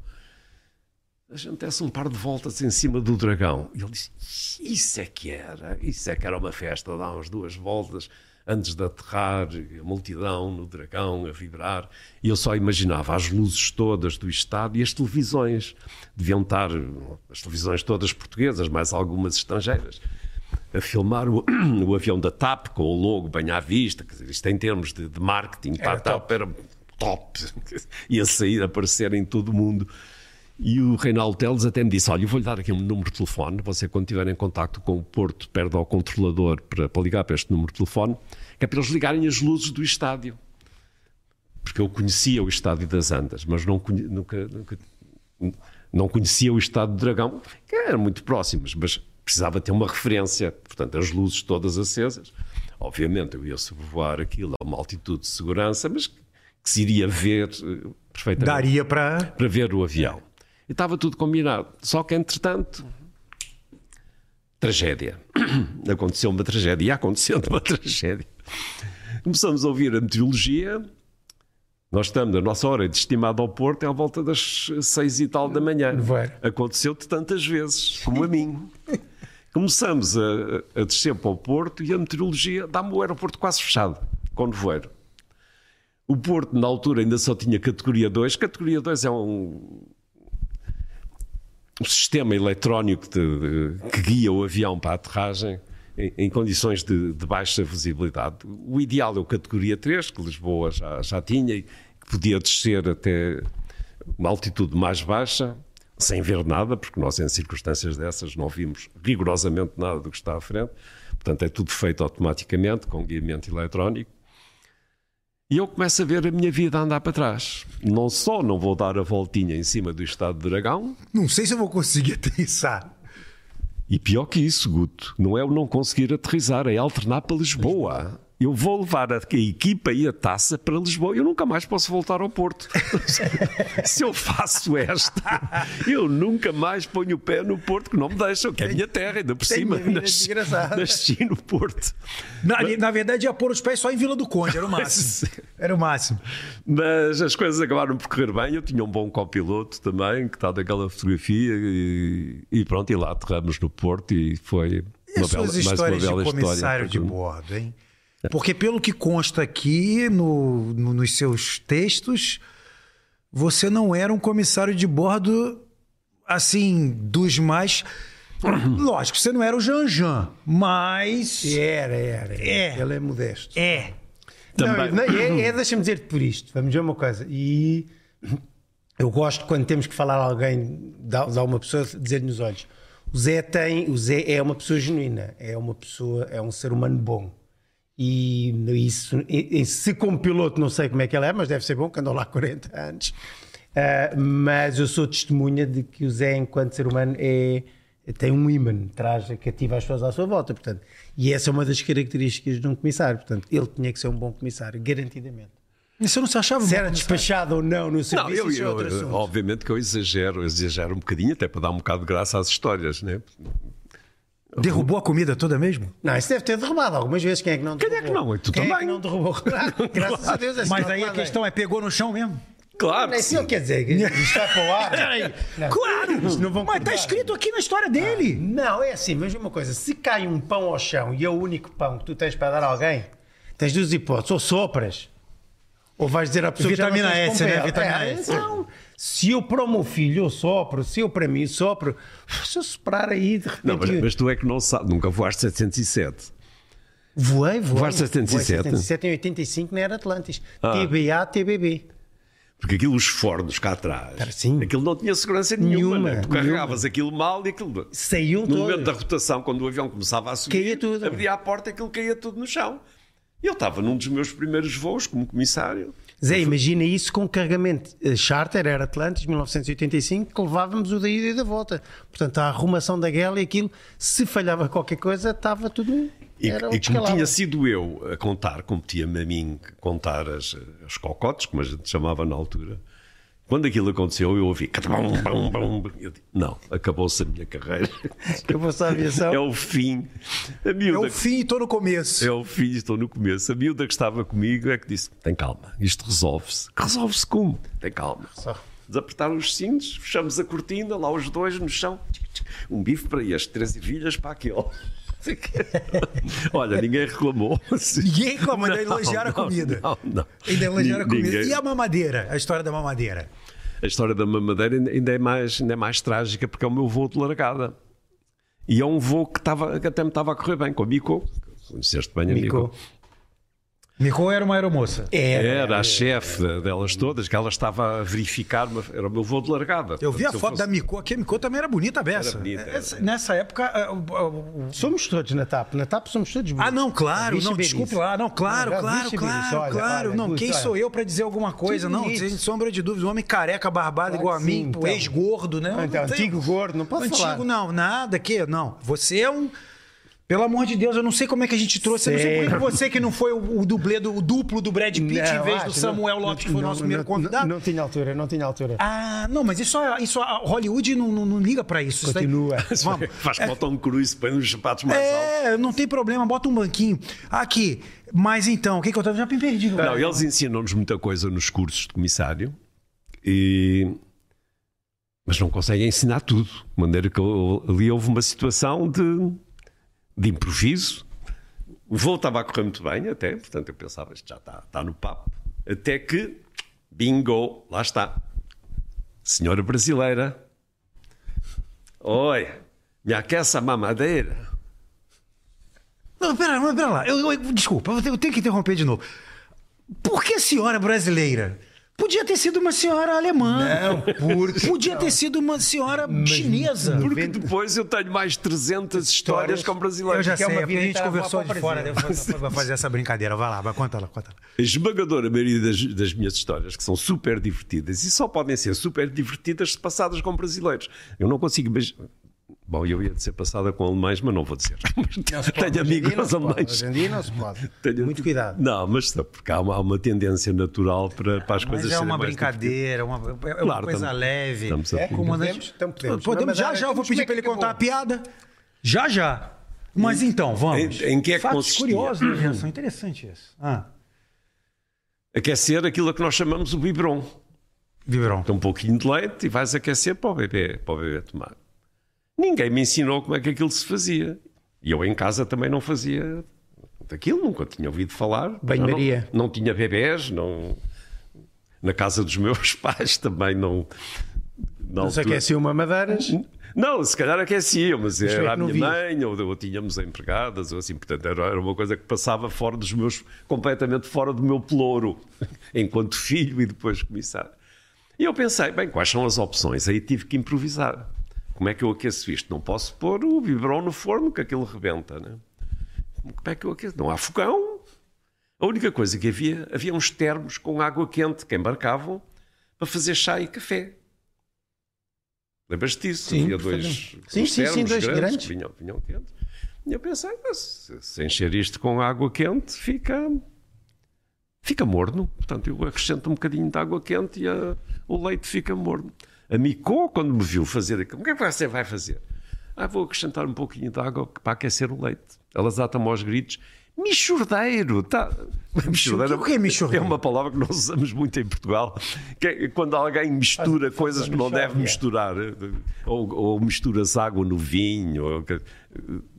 Aldrabas o produto, basicamente é isso, isso quer dizer. E quando ela me chama Michordeiro, eu pensei, acabou a minha carreira. lá, lá se foi. Quantas vezes você achava que ia acabar a sua carreira? Não, no Deus. princípio as coisas correram mal. No princípio as Mas coisas por falar correram em muito imprevisto, eu tenho que contar uma que é extraordinária, e já que estamos a falar de imprevisto e de comissários, o, uh, um dia num voo, um, um colega, vou já dizer o nome dele, Eduardo Diniz Dudu, uma pessoa muito querida na TAP, é numa situação de, de- de turbulência, a refeição cai-lhe, salta-lhe e vai cair uh, uh, na careca, uh, na cabeça do passageiro. Acontece, a cocote caiu, Uh, pá, uma situação complicada e ele, uh, impávido e sereno, uh, pegou na cocote com calma, voltou a pôr no sítio, voltou a pôr na bandeja, serviu o passageiro e disse-lhe com toda a calma: disse assim, se tiver um cabelo, é seu. É só Pô, mas extraordinário. peraí, mas ele não era careca? Uh, sim, mas por isso é que ele disse: se tiver um cabelo, é seu. E é extraordinário como o passageiro riu, eh, todo mundo riu e a situação acabou. É o imprevisto. Claro é o que sim, imprevisto. mas é a melhor Isto é forma- muito tuga, muito tuga este. É muito bom. Ah, Mas é a melhor é- forma de lidar é. com esse tipo de situações. Sim, claro. Teve algum passageiro insuportável que você teve que pedir pra, pra- ou para a polícia esperar, ou para vocês tirarem antes do voo, ou para imobilizar o passageiro? Teve uma, uma. Ô, Marco, dá uma olhada aí, porque eu acho que por, por esses dias teve um passageiro num voo da Europa para o Brasil, Foi algemado. foi algemado. Então eu vou-te contar. Tenho mais uma. No Sim, Brasil. Nós, temos aqui uma curiosidade, sim, que, que existem algemas no, dentro dos aviões. Uh, E nós que- vamos procurar aqui a E, notícia. que- e essas algemas são para ser utilizadas. E Mas é algema, algema mesmo? Algema de. eh, são abraçadeiras. Ah, É, abraçadeira, abraçadeiras. abraçadeira, abraçadeira. E Mas que que nós utilizamos com a autorização do comandante. E quando nós pedimos ao comandante a autorização é porque ele já Porque sabe o negócio já. Temos aqui o que a exemplo. coisa já está Isto muito é. agreste. E, e imobiliza mesmo o passageiro. E depois tem que ser tiradas eh, na aterragem. E Mas eu tenho.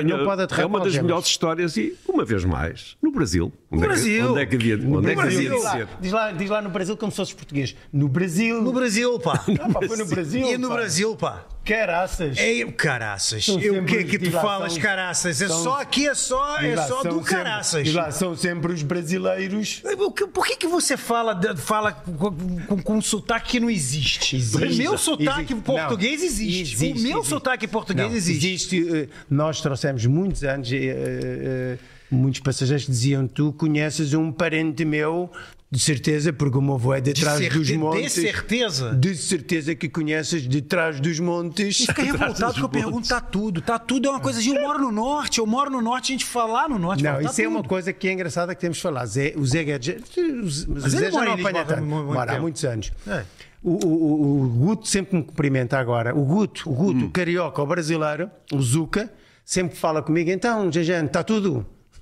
Está porque a gente acostuma. Eu, Mas está tudo quieto, Guto. Está tudo. Não é preciso dizer tudo, não é preciso dizer a frase completa. Não, é, não, mas ele podia ser mais lisboeta e dizer, então, Jejane, Mas está, eu não sou tudo lisboeta, eu Ele entra a venho pra matar. Lisboa, eu não sou tudo, lisboeta. está tudo. Eu tô quase, eu tô quase alugando um, um quarto nessa casa que estás a reformar. E- Já falei com o nosso presidente Rui Cenoura. O personagem mistério. Sim, né? para ver se ele, se, ele, se ele arrenda uma- um, um- espacinho para mim para eu vir para Lisboa, ficar mais dias, poder fazer os trabalhos com mais tranquilidade. Pode Olha ser. só, continuando a história, comandante, por Muito favor. bem. Então, passageiros difíceis, foi a pergunta Foi que essa, que me foi essa, foi essa, foi essa. E, estes meus não eram difíceis, eram muito difíceis.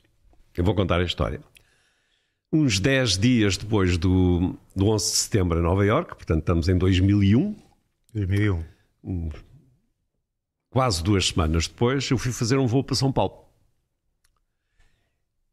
E a seguir ao 2001 de Nova Iorque, o mundo inteiro, além de ter ficado pasmado com tudo aquilo que aconteceu, inacreditável, eu próprio tive dificuldade, eu estava em casa quando aquilo aconteceu, vi as imagens, ainda vi o segundo avião a bater.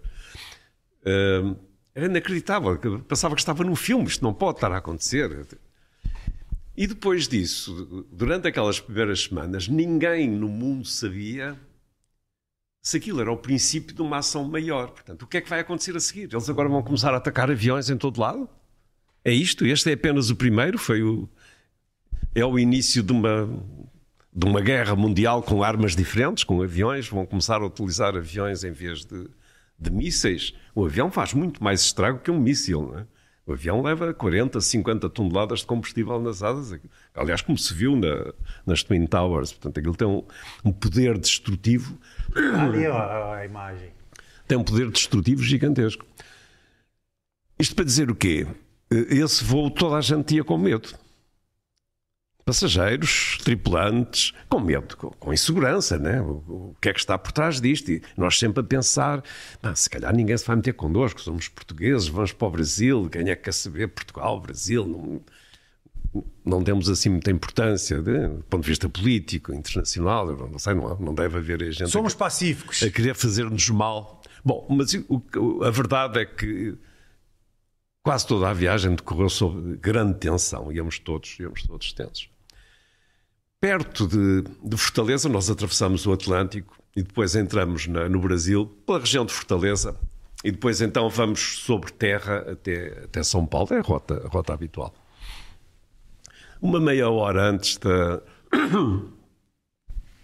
sobrevoarmos Fortaleza, entra no, uh, no cockpit o Walker, o Luís Walker, lembras dele? Perfeitamente.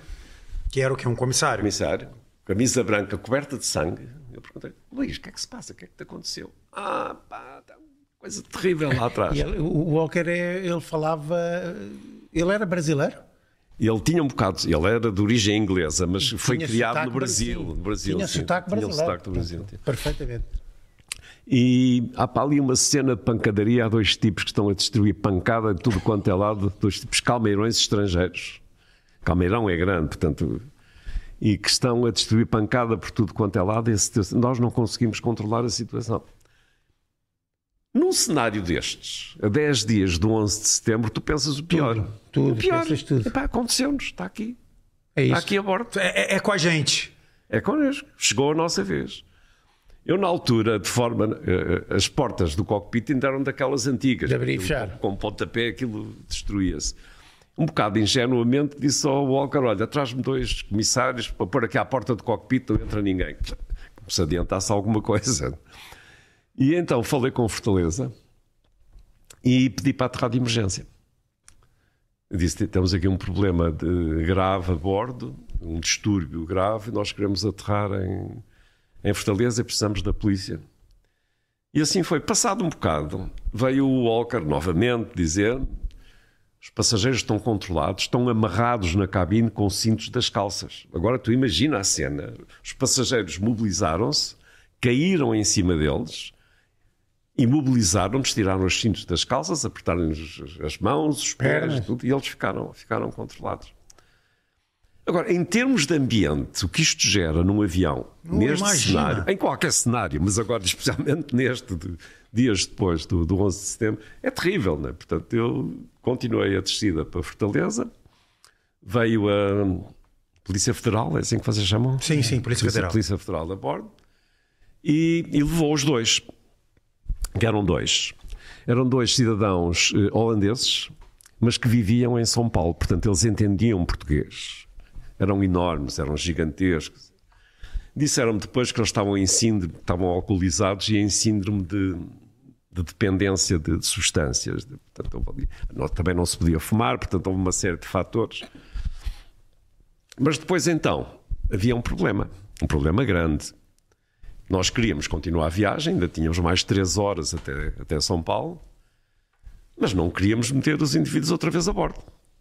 Eu chamei lá o chefe da Polícia Federal e disse: vocês ficam aí com, com eles e nós vamos embora e não. Porque o resto dos passageiros não os querem cá, está toda, Essa história é deliciosa. Está, to- está- está toda a gente em pânico, não os posso meter cá dentro outra vez. Ah, comandante, mais isto, mais aquilo, mas nós para ficarmos com ele temos que abrir um inquérito. O que é abrir um inquérito? Temos que entrevistar os 300 passageiros. Eu pensei, "Pô, nem daqui a um ano saio daqui. entrevistar 300 passageiros, como é que pode ser? Ah, comandante, não dá. Eu disse, "Epá, pensa lá nisso. Aí começamos já numa de intimidade. Pensa lá nisso, eu não vou sair daqui com, com estes passageiros a bordo, com estes com os dois holandeses a bordo. Passado um bocado, passado uns bons 10, 15 minutos, entra-me o delegado pelo cockpit dentro. comandante, já sei. E eu, ai, já temos uma solução. Então, olha, os caras estão ali no, no gabinete, estão ali os dois, estão a ser interrogados. Eles vêm. Tem, tem janela que está aqui para, a pista. Você fecha a porta do avião, vai para a pista, decola, e aí eu grito: Puta que pariu, o português fugiu! o português fugiu! Puta. Só no Brasil, em mais parte nenhuma do mundo, tu tens alguém com esta criatividade e com este sentido de humor para resolver um problema que de outra forma Não seria, seria um pesadelo. Na Europa era um pesadelo. Isto na Europa Seria era um pesadelo. Portanto, a solução que ele arranjou, puta que pariu, o português fugiu. E a você gente- fez. E a gente já lá ia. Então, por isso é que está aqui. Não, E os holandeses que me levaram. Depois meteram-nos num voo, não sei se ainda havia Vasco ou assim, umas horas depois meteram-nos num voo. Alguém, É, é, alguém oh, é extraordinária esta história porque isto, é- isto mostra, isto é tão português, e isto é tão, E tão tuguizuca, brasileiro, É tão sério. tuguizuca. Não, isto é a definição do é Tuguizuca. tuguizuca. Agora você falou uma coisa interessante que remeteu a mim uma história trágica. Você disse, naquela época, a porta, qualquer chute, você abria a porta do cockpit. Isso mudou depois que houve aquele acidente que o piloto ou copiloto, não me lembro bem, foi o copiloto, fechou a porta, ninguém conseguia Não, abrir. a, não porta, foi? a porta do cockpit mudou com o 11 de setembro. A Ah, foi com 11 de setembro. A partir do 11 a partir do 11 de setembro, a porta do cockpit passou a ser blindada, porque no 11 de setembro eles entraram pelo cockpit dentro É, tem sentido, porque ele, ele, ele fechou a porta e ninguém abriu de jeito nenhum, e exato. é. fizeram, e fizeram o que fizeram. A porta é a porta de um cofre, aquilo não se abre, né? só com um código especial e assim. Agora, tem esse lado perverso. Esse lado é. Esse é o Marco. Tem essa história aí do. do- Não, esquece, não Mas- traz, não é preciso. É, não precisa, não precisa. Não, essa não. Esquece isso, não faz sentido. É, essa não. Essa Espera aí, não, tu- precisa. não, eu quero tens que- aqui eu- uma coisa tão tuguizuca que o Zé Guedes nos oferece um exemplo. Não, eu quero mais Tugizuka, eu quero o seguinte. Antes de nós começarmos aqui, o. Ah, posso-te contar outra, Tuguizuka. Então conta. Ah, tenho tantas. Conta. Não, eu ia, mas não, eu ia é falar pra Tugizuka você contar uma piada, porque você disse que que, pariu, tinha, você disse que tinha piada de brasileiro. Eu quero que conte uma piada de brasileiro. Eu tô em Portugal e vou ouvir uma piada de brasileiro. Se eu conto uma piada de português aqui, eu não saio daqui, né, amigo? Não, eu não, tenho não daqui, tantas. Eu tenho tanto pra lhe falar. E eu ontem ouvi Mas com palavras vezes, não sei dizer. vezes. Eu ouvi essa canção. Como é grande o meu amor por ti. Ah, é? O meu amor por ti. Olha que Conta, bonito conta, hoje, conta, conta. Não, Conta é uma piada, assim, conta uma é piada de sempre brasileiro que eu quero saber. Eu vou contar uma piada de Não, comandante. não, não posso? é, não é piada de brasileiro, é uma, É uma piada. uma história real. Real. E como sempre acontece com os brasileiros, tem piada. É- E é, por Ah, isso tem- que, é, é por isso que eu retenho estas Sabes, histórias. cara, e depois conto eu uma, se não fores contar essa, até conto eu. Nós tínhamos um voo que tu deves ter feito também, que era uma noitada, que era a noite inteira, que íamos ao Sal, Lisboa, Sal, Bissau, Sal. e Era a noite regresso. inteira ali aos saltinhos, a voar no Golfo da Guiné. Era bom ir ao Sal, que a gente comprava umas lagostas os e umas coisas, uns percebes e tal. Tinha, tinha a sua graça. Depois em Bissau tomávamos um pequeno almoço. Almoço com um bife. Diziam que era bife de macaco, mas era muito bom. e certa noite andava eu nessa vida, eram pai umas 4 ou 5 da manhã, no Golfo da Guiné, estávamos a voar ali no Golfo da Guiné. E ouço o controle do Senegal, que é quem, quem controlava aquela zona, a chamar um Varig. Varig, não sei quê, não sei o que mais. Nada. Varig, não, não, não, não. Nada. Varig, não sei quantos, nada. Aí ele pediu-me a mim: oh, TAP, você tente comunicar com o Varig que ele não responda à nossa chamada. Nós estávamos no ar a ver se, se conseguíamos atingi-los mais, atingi-los, eh, do ponto de vista rádio, mais facilmente. Aí pus-me eu a chamar várias vezes: Varig, não sei quantos, está na escuta. Nada. Varig, não sei quantos, está na escuta. Até que ouço uma voz. Várigo, não sei quantos. Quem chama? Olha, aqui é o TAP, não sei quantos. Eh, é só para dizer que o, o controle do Senegal está a chamar por ti há muito tempo. Está chamando? O que é que eles querem? Quer saber a tua posição? Minha posição? Olha, Decolei, não aterrei, tô voando, né? Era piloto mesmo. E eu disse: Olha, agora diz isso lá ao controlador do Senegal a ver o que é que ele acha. Decolei, não aterrei, tô voando, né? Tem outra que o Zé conhece com certeza, que era num voo para o Brasil também. Uh, acho que era no 310, na altura em que sai o trem, uh, faz barulho. Faz barulho. Ouve-se no avião, sente-se. Percebemos perfeitamente que está a sair o trem de aterragem. Uh, a estrutura toda ela mexe e ouve-se um barulho. E há uma passageira que chama o comissário e diz assim: Oi, moço, moço, que barulho é esse? Que barulho é esse? E ele: Qual barulho? Esse barulho está. Ele: Ah, então isso é. É o trem. É o trem que está a sair. E ela diz: Trem? Trem, mas como? Esse avião tem um trem aqui dentro? e ele percebeu que havia ali uma confusão e disse: Sim, trem, é, é o trem. Como é que chama lá no Brasil? Eu, Valéria. E você? Não, e aí? Eu, Valéria, e você? Ficou de tal modo que na TAP, sempre nós estávamos a chegar ao destino e saía o trem, que é mesmo. Saiu a Valéria. Nós dizíamos: Olha, saiu a Valéria e vamos sentar. Saiu Ai, ficou ficou, histórico ainda hoje. Se fores à TAP, falares com um tripulante da TAP, perguntares então ah, quando é que tu, o que é que é o trem? É Valéria. Ficou a Valéria. Maravilha. Eu vou contar uma, vou contar uma piada de comandante. Ah, Boa. pensava que ias contar de português. Não, de português eu posso contar também, se Não, você quiser. contas Quer? depois, contas depois. É. É. O mundo tá chato, né, cara? Ah, está muito chato. Não pode falar contar piada para de cima. português, né? Pode. Ah, eu sou uma piada. Já viste? Eu próprio sou uma Tem piada. duas Conta, piadas de conta, português. conta Tem duas vontade, piadas de português. De, Manda- de português, manda- não, de comandante. Tem duas piadas de comandante pra Manda. contar. O comandante subiu. Desco, descolou, né? Que vocês falam? Descolou? Sim. Descolou. Podes dizer decolou? Decolou, pois é, pois é. O comandante a gente decolou. entende. A gente entende. É, vocês entendem, mas quem tá em casa às vezes não entende o descolar, né? O comandante decolou.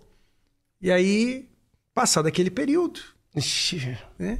Ele abriu o talk e começou a falar com a. Não Oh, foi não. isso que ele falou. não foi isso que ele falou. Piada não se interrompe, o Siri. É, então, essa foi. Maravilha. Essa foi top. Essa foi. E aí o comandante a dizer, senhoras e senhores passageiros, muito boa noite. Aqui quem vos fala é o comandante dessa aeronave. Nós estamos aqui já é, a subir para a velocidade de cruzeiro, altitude de cruzeiro. É, nosso voo tem duração de 12 horas e eu espero que nós tenhamos um bom voo. Esqueceu o toque ligado. Esta é nova.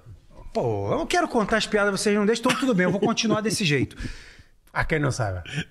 Pô, mas eu vou Conta, contar outra. conta, conta. Continuou. Continua, continua. Continua o mesmo piloto?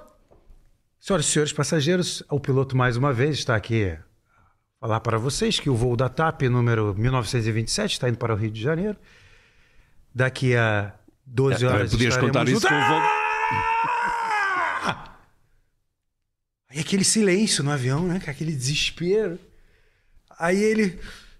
Senhoras e senhores passageiros, me perdoem. Eu tinha um copo de café aqui que caiu em cima de mim e queimou a minha calça toda. Vocês têm que ver como é que ficou. Aí um cara lá de fundo. que- Vocês têm que ver como é que ficou a minha, porra! Desespero! Essa eu não conhecia.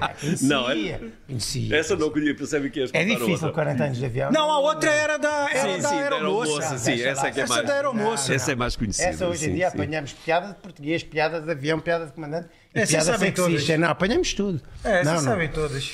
Sabemos algumas, como tu sabes dos, dos apresentadores e dos narradores. É assim, é vida. É que não tem piada de narrador. Narrador é um homem sério, não tem esse tipo de é, coisa. isso é verdade. Meu querido José Guedes, temos o nosso tempo de uma hora e meia, somos religiosos com esse tempo. Já Aqui umas Passou curiosidades. uma hora e meia. Querem passar aqui umas curiosidades? Olha, olha, O que, que é? Que, que é, Marco? Diga. Que a gente curi- vai terminar, você aparece aqui. Diga. O que, que, que Ah, tu pá, queres? aqui nós estamos com isto aberto já há imenso tempo porque há aqui umas curiosidades muito interessantes. Ah, ok. Aqui, eh, se o pneu do avião comercial dura menos de um mês, isto é, isto é real? Não, necessariamente. Quem é que diz isso? Diz Há ali aqui embaixo. uma. Ok, É então Marco, siga, siga para a frente. Siga para a frente. meses. Eh, o exemplo, aviões, aviões Não, aquilo tem comerciais. um número limite de aterragens, mas o que a maior parte das pessoas não sabem é que os pneus são recaustados, não são substituídos. Olha só, rapaz. E, Mas e são qualquer, qualquer companhia? Sim, a esmagadora maioria, sim. Eh, Porque já são concebidos para isso, tem uma estrutura de aço no interior. O que é que eles fazem? Portanto, voltam a cobrir com uma camada de borracha, são recuperados e é assim que funciona. Tem buzina, diz ali. no Eh, avião. eh, o avião tem buzina? Já alguma, Não. o, José, o Zé já alguma Por vez. isso que existe a expressão buzina de avião. Não. Você conhece essa expressão, Janjan? Não? É, senão no Brasil a gente tem essa expressão. O cara fala assim, pô, um cara buzina de avião, porque não existe. O cara faz, não existe. Mais cara. perguntas, quais são? Eh, d- eh, próxima. eh, raramente vão com o tanque cheio, os aviões comerciais. Raramente, sim. Só leva o combustível necessário para ir do ponto A para o ponto B com o alternativo C. Eh, pronto, aqui da comida já, já tínhamos Sim, visto. são diferentes. O oxigênio de emergência só dura de 15 a 20 minutos. Sim, que é o tempo do avião descer para uma altitude em que se pode respirar. Ah, ok. Eh, e só ultrapassam pela direita, é verdade? Que isso? Ultrapassar pela direita? Que papo é esse, brother? Como é É, isso é conversa- é conversa direita? de Olha, isto é. CNN Acontece Brasil. negócio CNN desse, Um Brasil. avião está tão próximo do outro assim. Quem é que escreveu isso? Não, isso, isso às vezes são aterragens em pistas paralelas. Aeroportos É, é o têm- que parece ali. Ah, ali tá parece. bem, têm tá bem, pistas tá bem, tá paralelas, bem, tá portanto, cada um está a aterrar na sua pista. Já foram todas? Já. Já, todas, 11 curiosidades que tivemos aqui. Ah, temos aqui outra coisa que é eh, radar de avião comercial não detecta outras Também, aeronaves. também não é completamente verdade. O radar é meteorológico, detecta a meteorologia, mas há um equipamento que detecta os outros aviões. Qualquer que seja. Quaisquer que sejam. Sim, sim. Desde que estejam num rancho, numa distância, Curtiu? muito. Ficava Uma hora mais, e meia passa rápido com ficava mais uma hora e meia à conversa. Não é? diverti-me imenso. É, Volte não. mais vezes. É sempre O bem-vindo. podcast não é, não é para ser uma novidade, é para voltar mais vezes as boas, bons papos. E é curioso, eu já conhecia, a- a- eu já conhecia o, o, o Zé Guedes, comandante e colega, não conhecia o Roqueiro, vi agora o Saturday Night Fever. eh, Foi o John Travolta vi ali. Agora. John Travolta de a bigode. Essa imagem. Já o conheci, sim, tive ali. Já conhecia como, como autor, que, e ele sabe que é verdade, digo-lhe isto, sempre disse. Gosto imenso da maneira como ele escreve, porque agarra a Obrigado, pessoa e não larga. Muito não- boa, muito é, bom. O teu texto é larga. muito bom, é muito leve. Não, não deslarga, a pessoa lá pôs ao livre e. E, e- e tem um brasileiro que faz muito bem, se eu vi que você já mencionou, que é o Lito.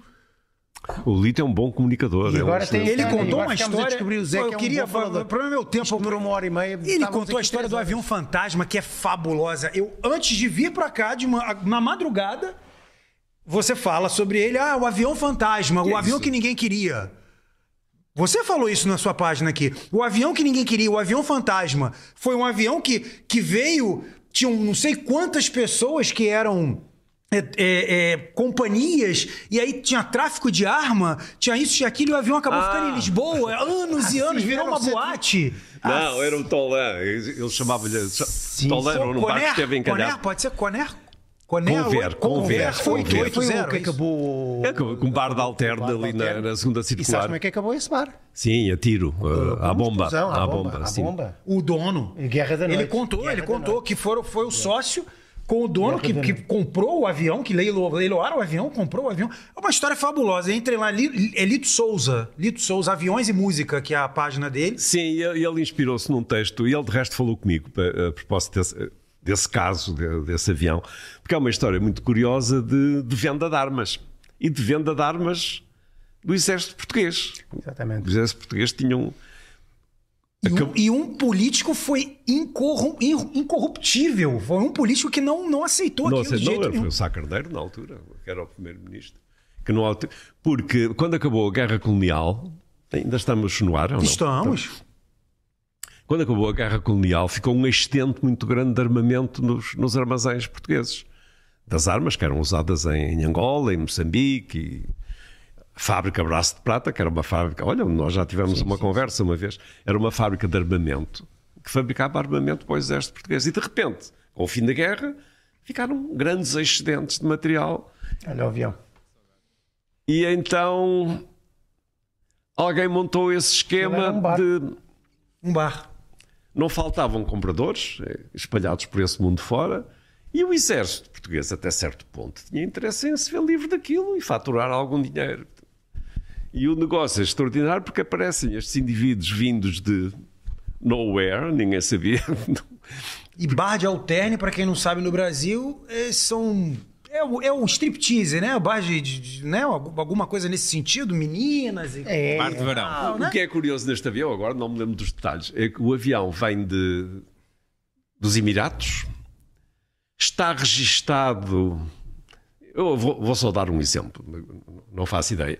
Pá, aí nas Ilhas Virgens ou não sei o quê, e é operado por uma companhia colombiana, a companhia do. Quem monta o operador, o operador, portanto, tudo artistas. Era tudo bom. Tudo Era tudo, tudo artistas. gente boa. tudo Tudo gente para ter em casa. E depois eh, teve aí pá, aí um mês. O lá no- Elvis Presley foi um dos donos Teve, e foi, reformou foi, foi, o avião, foi, foi, gastou foi. 20 e tanto, na- no dinheiro de hoje, 24 milhões de dólares. Era o avião mais rápido da sua época, mais, mais veloz, mais rápido que o 707 e que o Douglas DC-8. Só que era tão rápido, tão rápido, tão rápido que gastava um disparate de combustível. Portanto, foi aí que ele, que ele falhou. Mas era um, um fantástico avião. E cá está ele, Showgirls. Showgirls. Olha que maravilha. Por falar em showgirls, Ah, Olha aqui, a, a última coisa, antes de nós entrarmos, você disse assim: vou pôr o meu telefone em modo avião. Atenção, foquem em mim. Vou acabar com o mito. A última declaração deste podcast, deste, deste episódio com o comandante Zé Guedes. Não precisa mais pôr o telefone em modo avião dentro do voo, né? A gente pode ouvir música, pode ver um filme. Esse, não tem mais aquela coisa da interferência que o avião vai cair, né? Isso era da época do onça, né? Vamos combinar, né? Quer saber a minha opinião? Eu quero saber fatos. Factos há muito poucos. Eh, nunca, nunca ficou claramente demonstrado que houvesse uma relação direta entre os, os telefones ou os iPads e os instrumentos do avião. Comigo nunca aconteceu e com a maior parte das pessoas. É, é, um, é um bom princípio. É um bom princípio porque tu nunca sabes, que, em termos de tecnologia, quais são os limites. Não está, eu repito, não está demonstrado que haja uma relação direta de causalidade entre uma coisa e outra. Nunca ficou demonstrado. Agora, por prudência, é, é sempre boa ideia eh, desligar os telefones. Preocupante, mesmo, muito preocupante mesmo, são os fogos nas baterias durante o voo. Em alguns casos, e principalmente aqueles carre- carregadores, há uns carregadores sim, os powerbanks. os powerbanks para carregar, as- que às vezes eh, pegam fogo. E este fogo não se extingue. Nada. Este do, do lítio não, não se extingue. Eu já aconteceu isso comigo com uma bateria de telemóvel. E, e, Não, não adianta você. Ele, não, ele, ele, ele vai até o fim. Ele, ele e sabes, de e queimar. sabes o que é que acontece também? Já, já aconteceram alguns episódios. Pessoas que deixam cair o telefone na cadeira, o telefone vai lá para. fica junto à articulação da cadeira das costas e ao mexer as costas aquilo esmaga o telefone e pega fogo. E depois não há forma de tu controlares aquilo. E pronto, é E pode ser.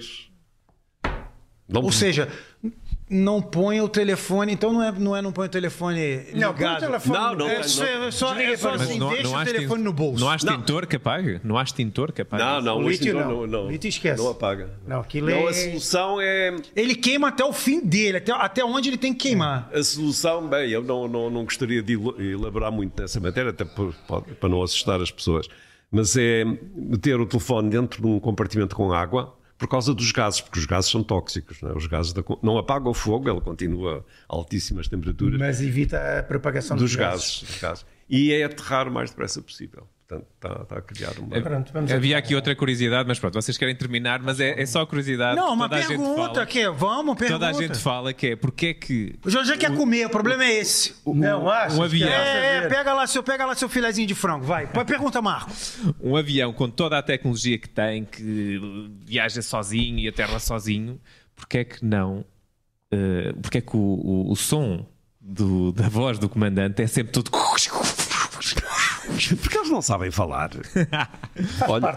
Mas eu já, olha, eu já minha, ouvi, minha eu já ouvi uma- bem. já ouvi uma, uma explicação que é os, os microfones não podem ser muito sofisticados porque, para- porque têm que aguentar a pressão, Porque a pode temperatura. ficar aberto e ele dizer Não. que ele vai ao banheiro e depois Não? vai pegar a aeromoça. Não, Marco, Marco, Marco, esquece.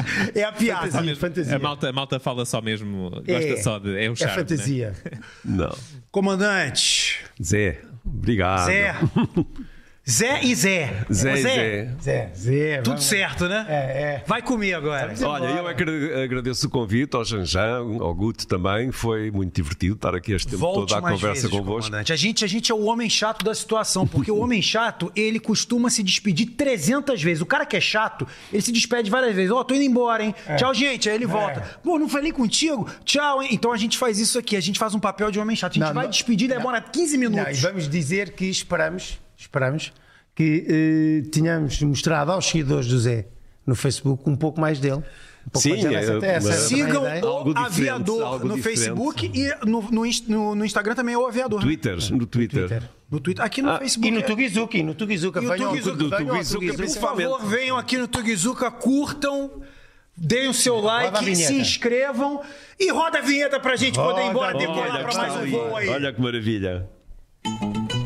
Olha, muito gira a canequinha. Muito, Ah, e obrigado. aqui, sua? E aqui também, ó. Aqui, e aqui. muito obrigado. Para agendar próximos convites. Primeira classe, hein? Muito bem, olha, as maiores felicidades para o vosso projeto. Tomara que dê. A gente tá, tá aí seguindo adiante que dê certo. Isso daí, a gente tá passo a passo. Vamos chegar lá.